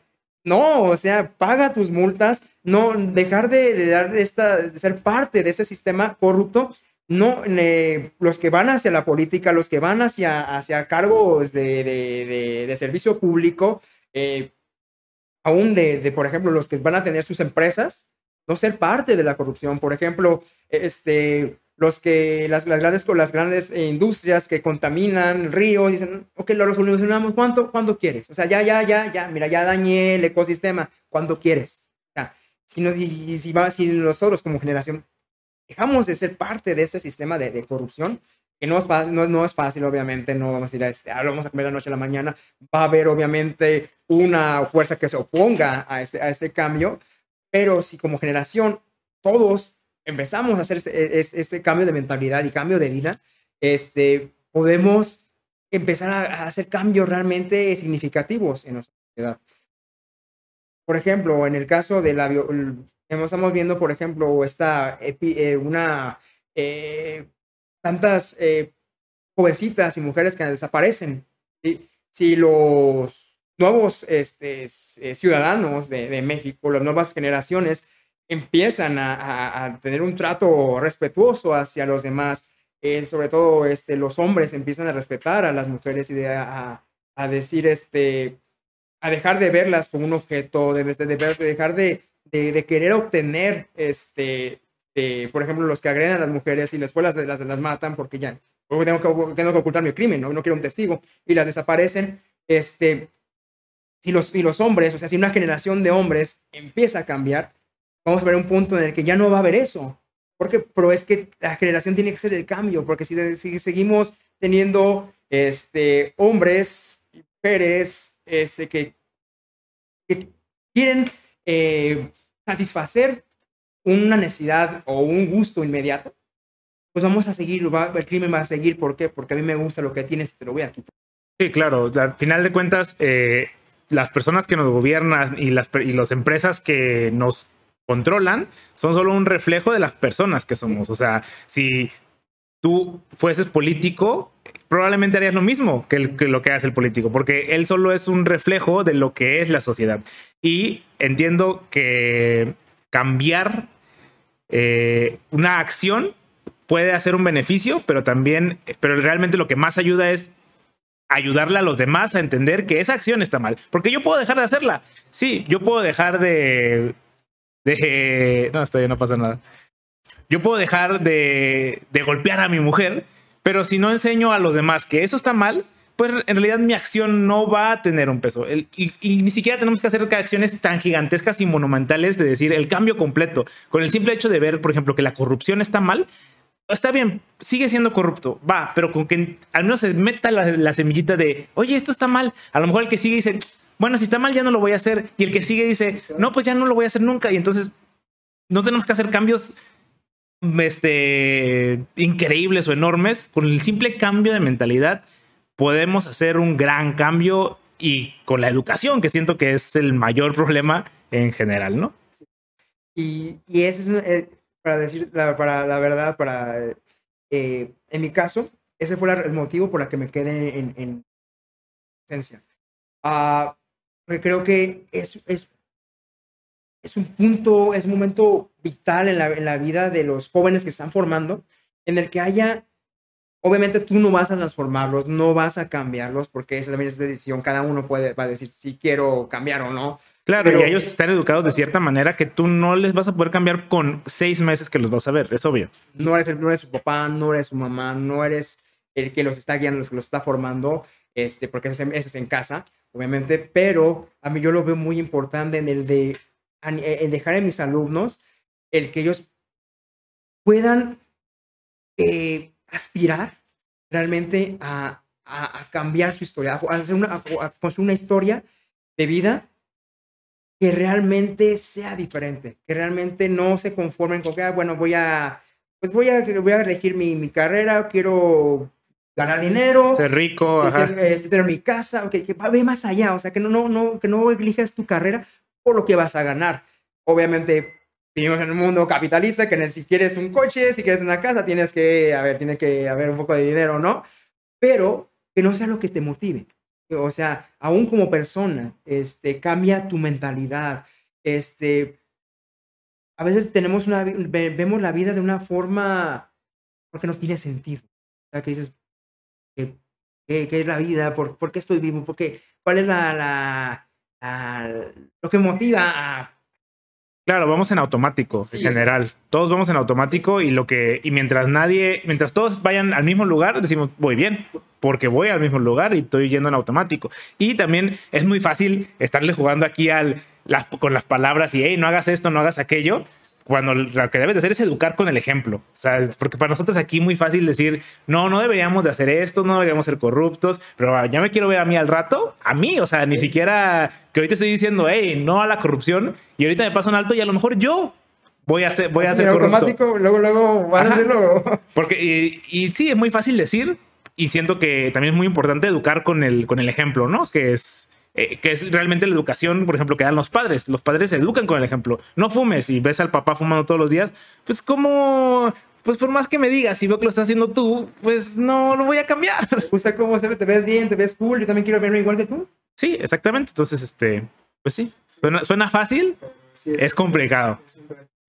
Sí me gustaría, este, trabajar, o sea, explorar otras partes de, de mi carrera. Sí me gustaría eh, trabajar en mi área, o sea, ya en, eh, o sea, en mi, por ejemplo, en la investigación, sí me gustaría trabajar, por ejemplo, en un archivo, me gustaría trabajar en un museo, este, pero me gustaría saber qué es, o sea, no solo qué se siente, sino también experimentar, o sea, me gustaría ser parte de, de lo que, me, lo que me, me inspiró a, a, entrar a esa carrera, pero no dejaría la, la, docencia. Creo que la docencia para mí es algo que no me veo, este, no, no, este, no dando clases de historia, porque para mí no solo es dar una, no es dar una clase, no es solamente que aprendan. Sí, la teoría es lo de menos. No, es realmente poder impactar la vida de, es la formación. la formación de mis alumnos. Sí, la, la, educación da igual, la formación es lo que importa. Bueno, visto desde, desde lo que estamos mencionando ahorita, ¿no? Pero y, sí. Y hay, hay momentos, o sea, creo que te, eh, a veces como maestro no piensas realmente que, que, eres, que eres una parte tan importante de tus alumnos. Puede ser, piensas que nada más, bueno, van a la escuela, eres un maestro y ellos se van pero hay a veces momentos en, la, en eh, en el aula de clases donde te das cuenta lo mucho que significas para ellos. Este, por ejemplo, eh, ahorita en este, año escolar hay algunos maestros que se van a ir y ver que los chavos lloran, este, porque ya no ven a su maestro, ¿no? Este, luego, por ejemplo, a veces que ellos inconscientemente digan papá. O sea, obviamente dice, ay, profe, te dije papá. A veces se equivocan, pero te das cuenta lo, lo, lo, lo, que ellos empiezan a ser parte de su Sí, la, figura la figura con la que te asocian. Exacto, o sea, ya eres, ya eres parte de su vida. Y eso es muy importante porque a veces eh, como adulto eh, no, no, este, no tomas en serio esto y a veces tú, por una palabra que dices, por alguna cosa que haces, vas a dañar a esa persona porque tenían una perspectiva de ti. Obviamente no eres perfecto, pero tampoco este, pierdas eh, la oportunidad de que esos, esas personitas que se están, se están formando eh, tengan la oportunidad de tener a alguien que los inspire, alguien que, que digan, ¿sabes qué? Este, a los que te, a veces te, te, a buscar para, oye, profe, tengo ese problema, que aconsejame, este, ¿qué harías? O a veces nada más abren su corazón y te empiezan a hablar todos sus problemas y es más necesitas que, que no necesitan que, que los escuches. Este, a lo mejor dicen un abrazo o algo, pero, pero necesitan, si recuerdas cuando estabas como, cuando eras adolescente, eh, necesitabas esa, es, es, esa de, eras parte de algo, o sea, eras parte de un grupo, eras, le importabas a alguien, este, creo que cuando se están formando eso es muy importante. Eh, también cuando los, los, alumnos ya en preparatoria eh, te eligen para que tú les digas una palabra ya en su, en su, este, en su evento ya académico de que ya se van a despedir, ya van a pasar a, ya no van a dejar de ser de preparatorianos, se van a ir a, a su universidad y que te elijan para que les digas una, una palabra de ánimo, eh, es padrísimo, es algo que, que te dices, ok, eh, obviamente esta, esta oportunidad que me estás dando no la voy a desaprovechar, quiero realmente, este, que realmente dar, eh, que lo que yo te diga, realmente en, tal vez ya no me recuerdas a mí como persona, pero dices, alguien en, algún punto de mi vida me dijo, me dijo esas palabras y ahorita, ahorita que, que, que, estoy pasando por ese momento, lo necesito. Y aparte entender que la responsabilidad que tienes como profesor, no solo para las cosas positivas que ahorita estamos mencionando, sino también para las cosas negativas. Tú, ante los ojos de ellos, eres un adulto y para tú eres tan adulto como todos los adultos que existen. Entonces, si ven que tú haces cosas malas y que dicen, bueno, los adultos pueden hacer cosas malas. También es una responsabilidad de alguna manera, tanto para bien como para mal. Y tienes que, y muchas veces los profesores se van con la idea de, no, no, no, yo solo vengo a educarlos en cuestión de, de formas de, de académica. Pero al final de cuentas, incluso tus mismas acciones, aunque no tengan absolutamente nada que ver con la clase, les afecta su manera de ver la vida, porque dicen, este güey puede hacer esto y se sale con la suya, yo también con comentarios, con miradas, con lo que sea, y es, es, mucha responsabilidad, es muy importante, en especial en edades tan tempranas cuando, todavía nos estamos formando, ¿no? Que al final de cuentas todos nos estamos formando todo el, todo el tiempo, o todos nos deberíamos estar formando todo el tiempo. Hay gente que deja de formarse, que deja de, de construirse y dice, no, yo ya, yo ya estoy grande, yo ya no voy a cambiar. Así, eh, pero al final de cuentas todos debemos de estar cambiando, pero cuando eres joven es cuando más cambiante eres, ¿no? Sí. Ya, le. Normalmente aquí para terminar, eh, este, hacemos dos preguntas. La primera es, ¿qué le recomendarías a alguien que quiere estudiar licenciatura en historia? Oh, ok, la recomendación. No, lo, lo, lo más importante, si, si tú, si tú, digamos, uh, lo que, te, lo que te llama la atención o lo que realmente dices, eso es, eso es lo que yo quiero dedicarme, eso, eso es lo que quiero hacer ya con mi vida profesional y quiero dedicarme a eso, que eh, yo lo que te recomendaría es, primeramente, no, no dejes que una mala experiencia en tu carrera o un mal profesor te desanime, marque de forma negativa lo que quieres, lo que quieres hacer, porque es muy interesante, porque es muy, muy triste cuando hay, hay eh, alumnos que realmente les apasiona la historia o les apasiona eh, este, a lo que se quieran dedicar y después se salen porque un maestro los trató mal. Eh, un maestro fue grosero, un maestro, eh, por ejemplo, en, en, mi caso había un maestro que decía, este, ¿para qué viene la historia? Este, van, a, van a terminar este, vendiendo tacos. Cosas así. Y, y que mucho, tacos está bien chido, ¿eh? También, o sea, que no nada, porque luego veces, veces al taquero y traes una camionetón y, y, nada, y tú, tú, qué dices, ah, historiador, órale, yo soy taquero, y mira, y sur, como vienes caminando, ¿no? Este, pero, este, muchos, muchos uh, compañeros se salieron por eso, porque se sintieron, ah, pues entonces, pues no, entonces voy a buscar otra cosa que hacer. Entonces tú continúa con, si es lo que te apasiona, si es realmente lo que te motiva, continúa con tu eh, carrera, termínala.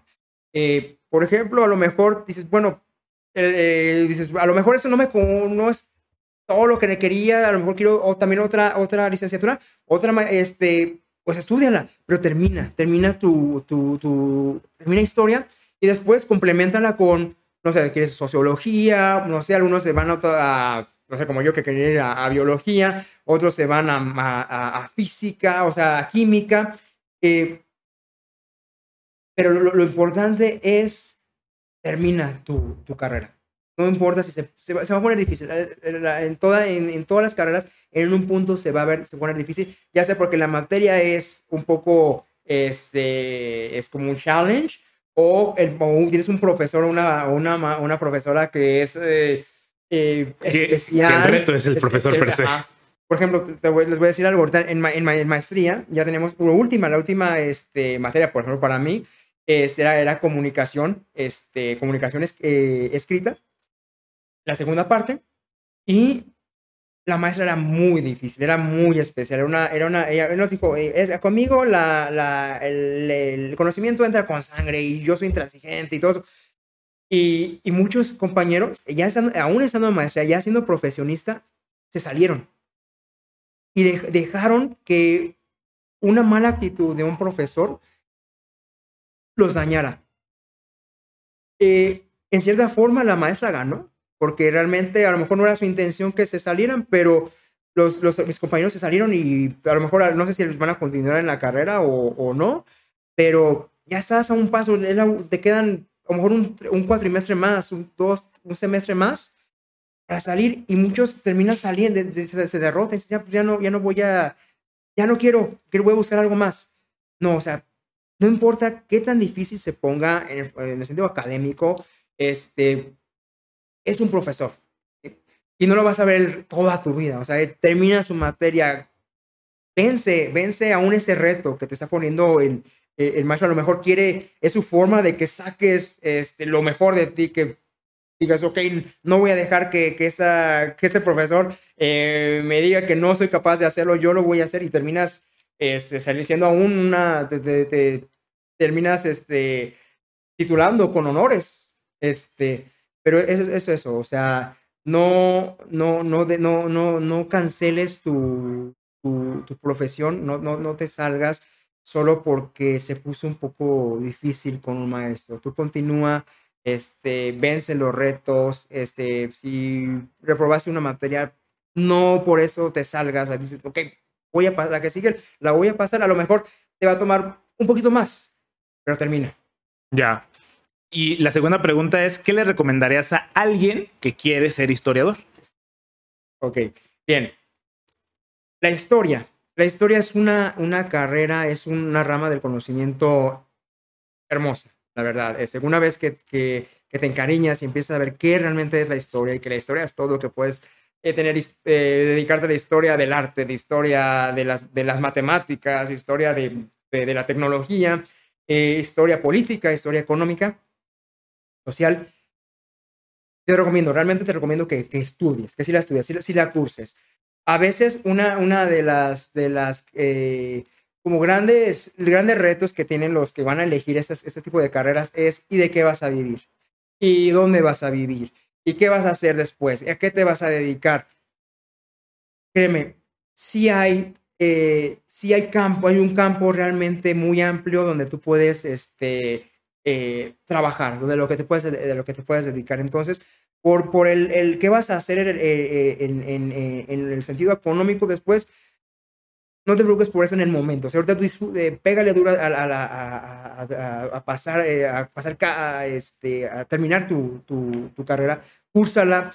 Eh, hay, hay siempre un, va a haber siempre un, pequeño nicho donde tú te vas a poder, vas a poder decir, ah, eso donde me, quiero estudiar y voy a, voy a, este, a, a, esta parte de, de, de profesión eh, también creo que algo que, sobre todo cuando tienes 18, 19 años, eh, si estás eligiendo por primera vez tu carrera, eh, sí, sí da un poco de, de, de, de, temor el decir, ok, si me voy a dedicar a esto, ¿qué voy a hacer?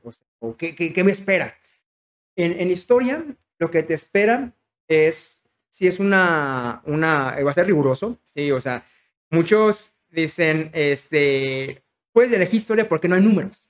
De hecho, muchos de mis compañeros eh, eligieron porque no había números. Realmente historia sí es, sí es, tiene también su, su, rigor. Tiene que gustarte leer. O sea, si te gusta leer, si te gusta escribir, esa es la carrera para ti. porque es mucha lectura, mucha escritura. Eh, y a lo mejor dices, bueno, mm, a lo mejor en, expresarme de forma escrita, a lo mejor no, no estoy en, óptimas condiciones. Obviamente, no te preocupes, poco a poco vas, de hecho hay, hay materias que vas a cursar con, con sobre estilo de escritura y todo esto. Eh, yo, yo, realmente les recomiendo que sí la tomes. Si te gusta la historia, cursa historia. Es una, una rama del conocimiento en la que, wow, es, es, es muy bonita y también tiene mucho, muchas aplicaciones en, en la sociedad este, que necesitamos realmente. Vale. No sé si hay algo más que quisieras agregar, algún tema que quisieras tocar, alguna, algo que se, nos haya olvidado. Ah, pues, pues la verdad, este, al, hablar acerca de, de, qué es la historia, o sea, qué, qué, es ser, qué es ser historiador, la historia, más que fechas, más que nombres, como ya lo hemos dicho, es el estudio de eventos, de, un, de hecho desde un proceso, desde un proceso en el cual el, el, el, hombre, la humanidad, a través de los siglos, con errores y con aciertos, va construyendo la, su realidad.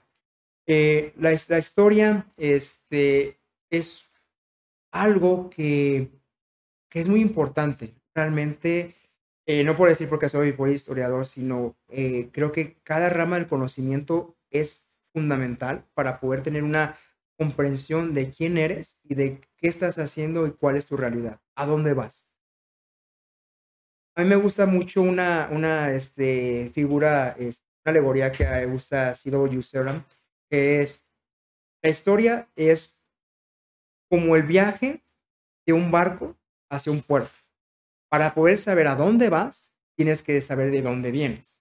Entonces, esa es la clave puede, puede sonar eh, a lo mejor muy burda o demasiado romántica, mm, puede eh, que es demasiado romántica, pero si tú sabes de dónde vienes, puedes saber a dónde vas, qué quieres. Entonces, eso es muy importante en, eh, ahorita en el caso de si vas, a, si vas a tomar la decisión de tu, de tu carrera. ¿De dónde vienes? ¿Qué es lo que quieres? Y eso te va a decir dónde vas. ¿Qué es lo que quieres hacer? en, en, en, en la construcción de tu, futuro. Claro, y agregándole incluso algo un poquito más ecológico, ¿por qué lo quieres hacer? ¿No? O sea, entonces entender por qué hago lo que hago, pues probablemente es porque eres víctima de tu contexto, de tu historia. Entonces, entender eso y cuestionarte eso te ayuda muchísimo, tanto personal como en cuestión de humanidad, ¿no? Incluso entender a otra persona. O sea, dices, bueno, es que él es así porque, por su historia. Él, él ha vivido estas situaciones y por lo tanto reacciona de esta manera y es normal para él, o sea, y es, es muy interesante. Exacto, sí, sí, totalmente. Eh, eso, hablar acerca de, de, del contexto y lo que las vivencias y cómo se ha construido la, una persona eh, es, es, fundamental y puedes también tener una mejor relación con los que te rodean. Porque a veces nosotros juzgamos a, las personas por nuestro contexto, por lo que hemos vivido. Y empiezas tú no, porque tú, yo, tú me, me figuras muy agresivo, tú eres así como, no sé, no me gusta tu forma de ser. Este, pero, ¿qué, por, qué, ¿por qué es esa persona así? Si tú puedes entender que a lo mejor tuvo una...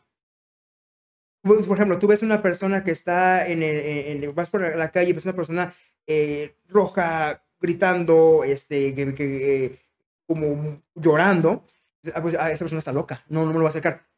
Tú no sabes si esa persona acaba de, sufrir algo muy feo y necesita ayuda o, a lo mejor no cree que tú la ayudes, pero a lo mejor no es una persona para que ellas llames a la policía luego, luego. Es, no sé si es una persona que le acaban de asaltar. Claro, y proyectamos a esas personas en nosotros cuando lo que queríamos, digo, nos proyectamos nosotros en esa persona y decimos, es que yo si fuera él haría esto, es que tú no eres él. Lo que deberíamos hacer es proyectar a esa persona en nosotros y, y así podríamos empatizar, pero lo que queremos es poner, ponernos a nosotros ahí y decir, es que yo haría esto, yo sería esto, yo, yo, yo, yo. Y muy, sí, nos falta esto. vivimos en un mundo, eh, podemos decir, yo-céntrico. O sea, todo gira acerca del yo. Y otra cosa que es muy importante en la historia es el pensamiento crítico. Eso es, eso es fundamental. Es, eh, y creo que eso es una, algo que nos falta mucho como seres humanos. muchas veces cuando a uno las tomas de decisiones son a veces al aventón. Ah, hay una, eh, no sé si a mí, hay una, me encanta una, una, una película, es de, de, de Carell, eh, se llama Superagente, Superagente 86. Eh, y hay unos compañeros, uno de los agentes dice, eh, le, le, pregunta, oye, ¿alguna vez piensas lo que estás diciendo? Le dicen, no, solo hablo y me tengo las consecuencias. Y es como a veces vivimos, o sea, a veces como, ah, bueno, a ver qué pasa. Pero con, cuando, cuando, realmente hacemos uso de la historia, no solo como el estudio del pasado, sino lo aplicas en tu vida, en tus decisiones, que decir, ok, voy a tomar esa decisión. Es decir, tomo esa decisión, ¿qué va a pasar mañana o en unas cuantas horas? ¿Qué va a pasar en unas semanas, años? ¿Y qué va a pasar al final, ah, digamos, en, una década, 20 años? Porque tomé esa decisión. Entonces, eso tiene que ver con tu toma de decisión, tanto en lo que quieras dedicarte en, en tu profesión, es, ok, ¿cómo me veo en 2, 10, 20 años? ¿Me veo haciendo esto durante hasta que me jubile? Y esa es la clave también para decir acerca de qué carrera debes tomar. Muy bien. No, pues muchísimas gracias. ¿eh? Estuvo, estuvo muy, muy chida la conversación. Dale, ánimo.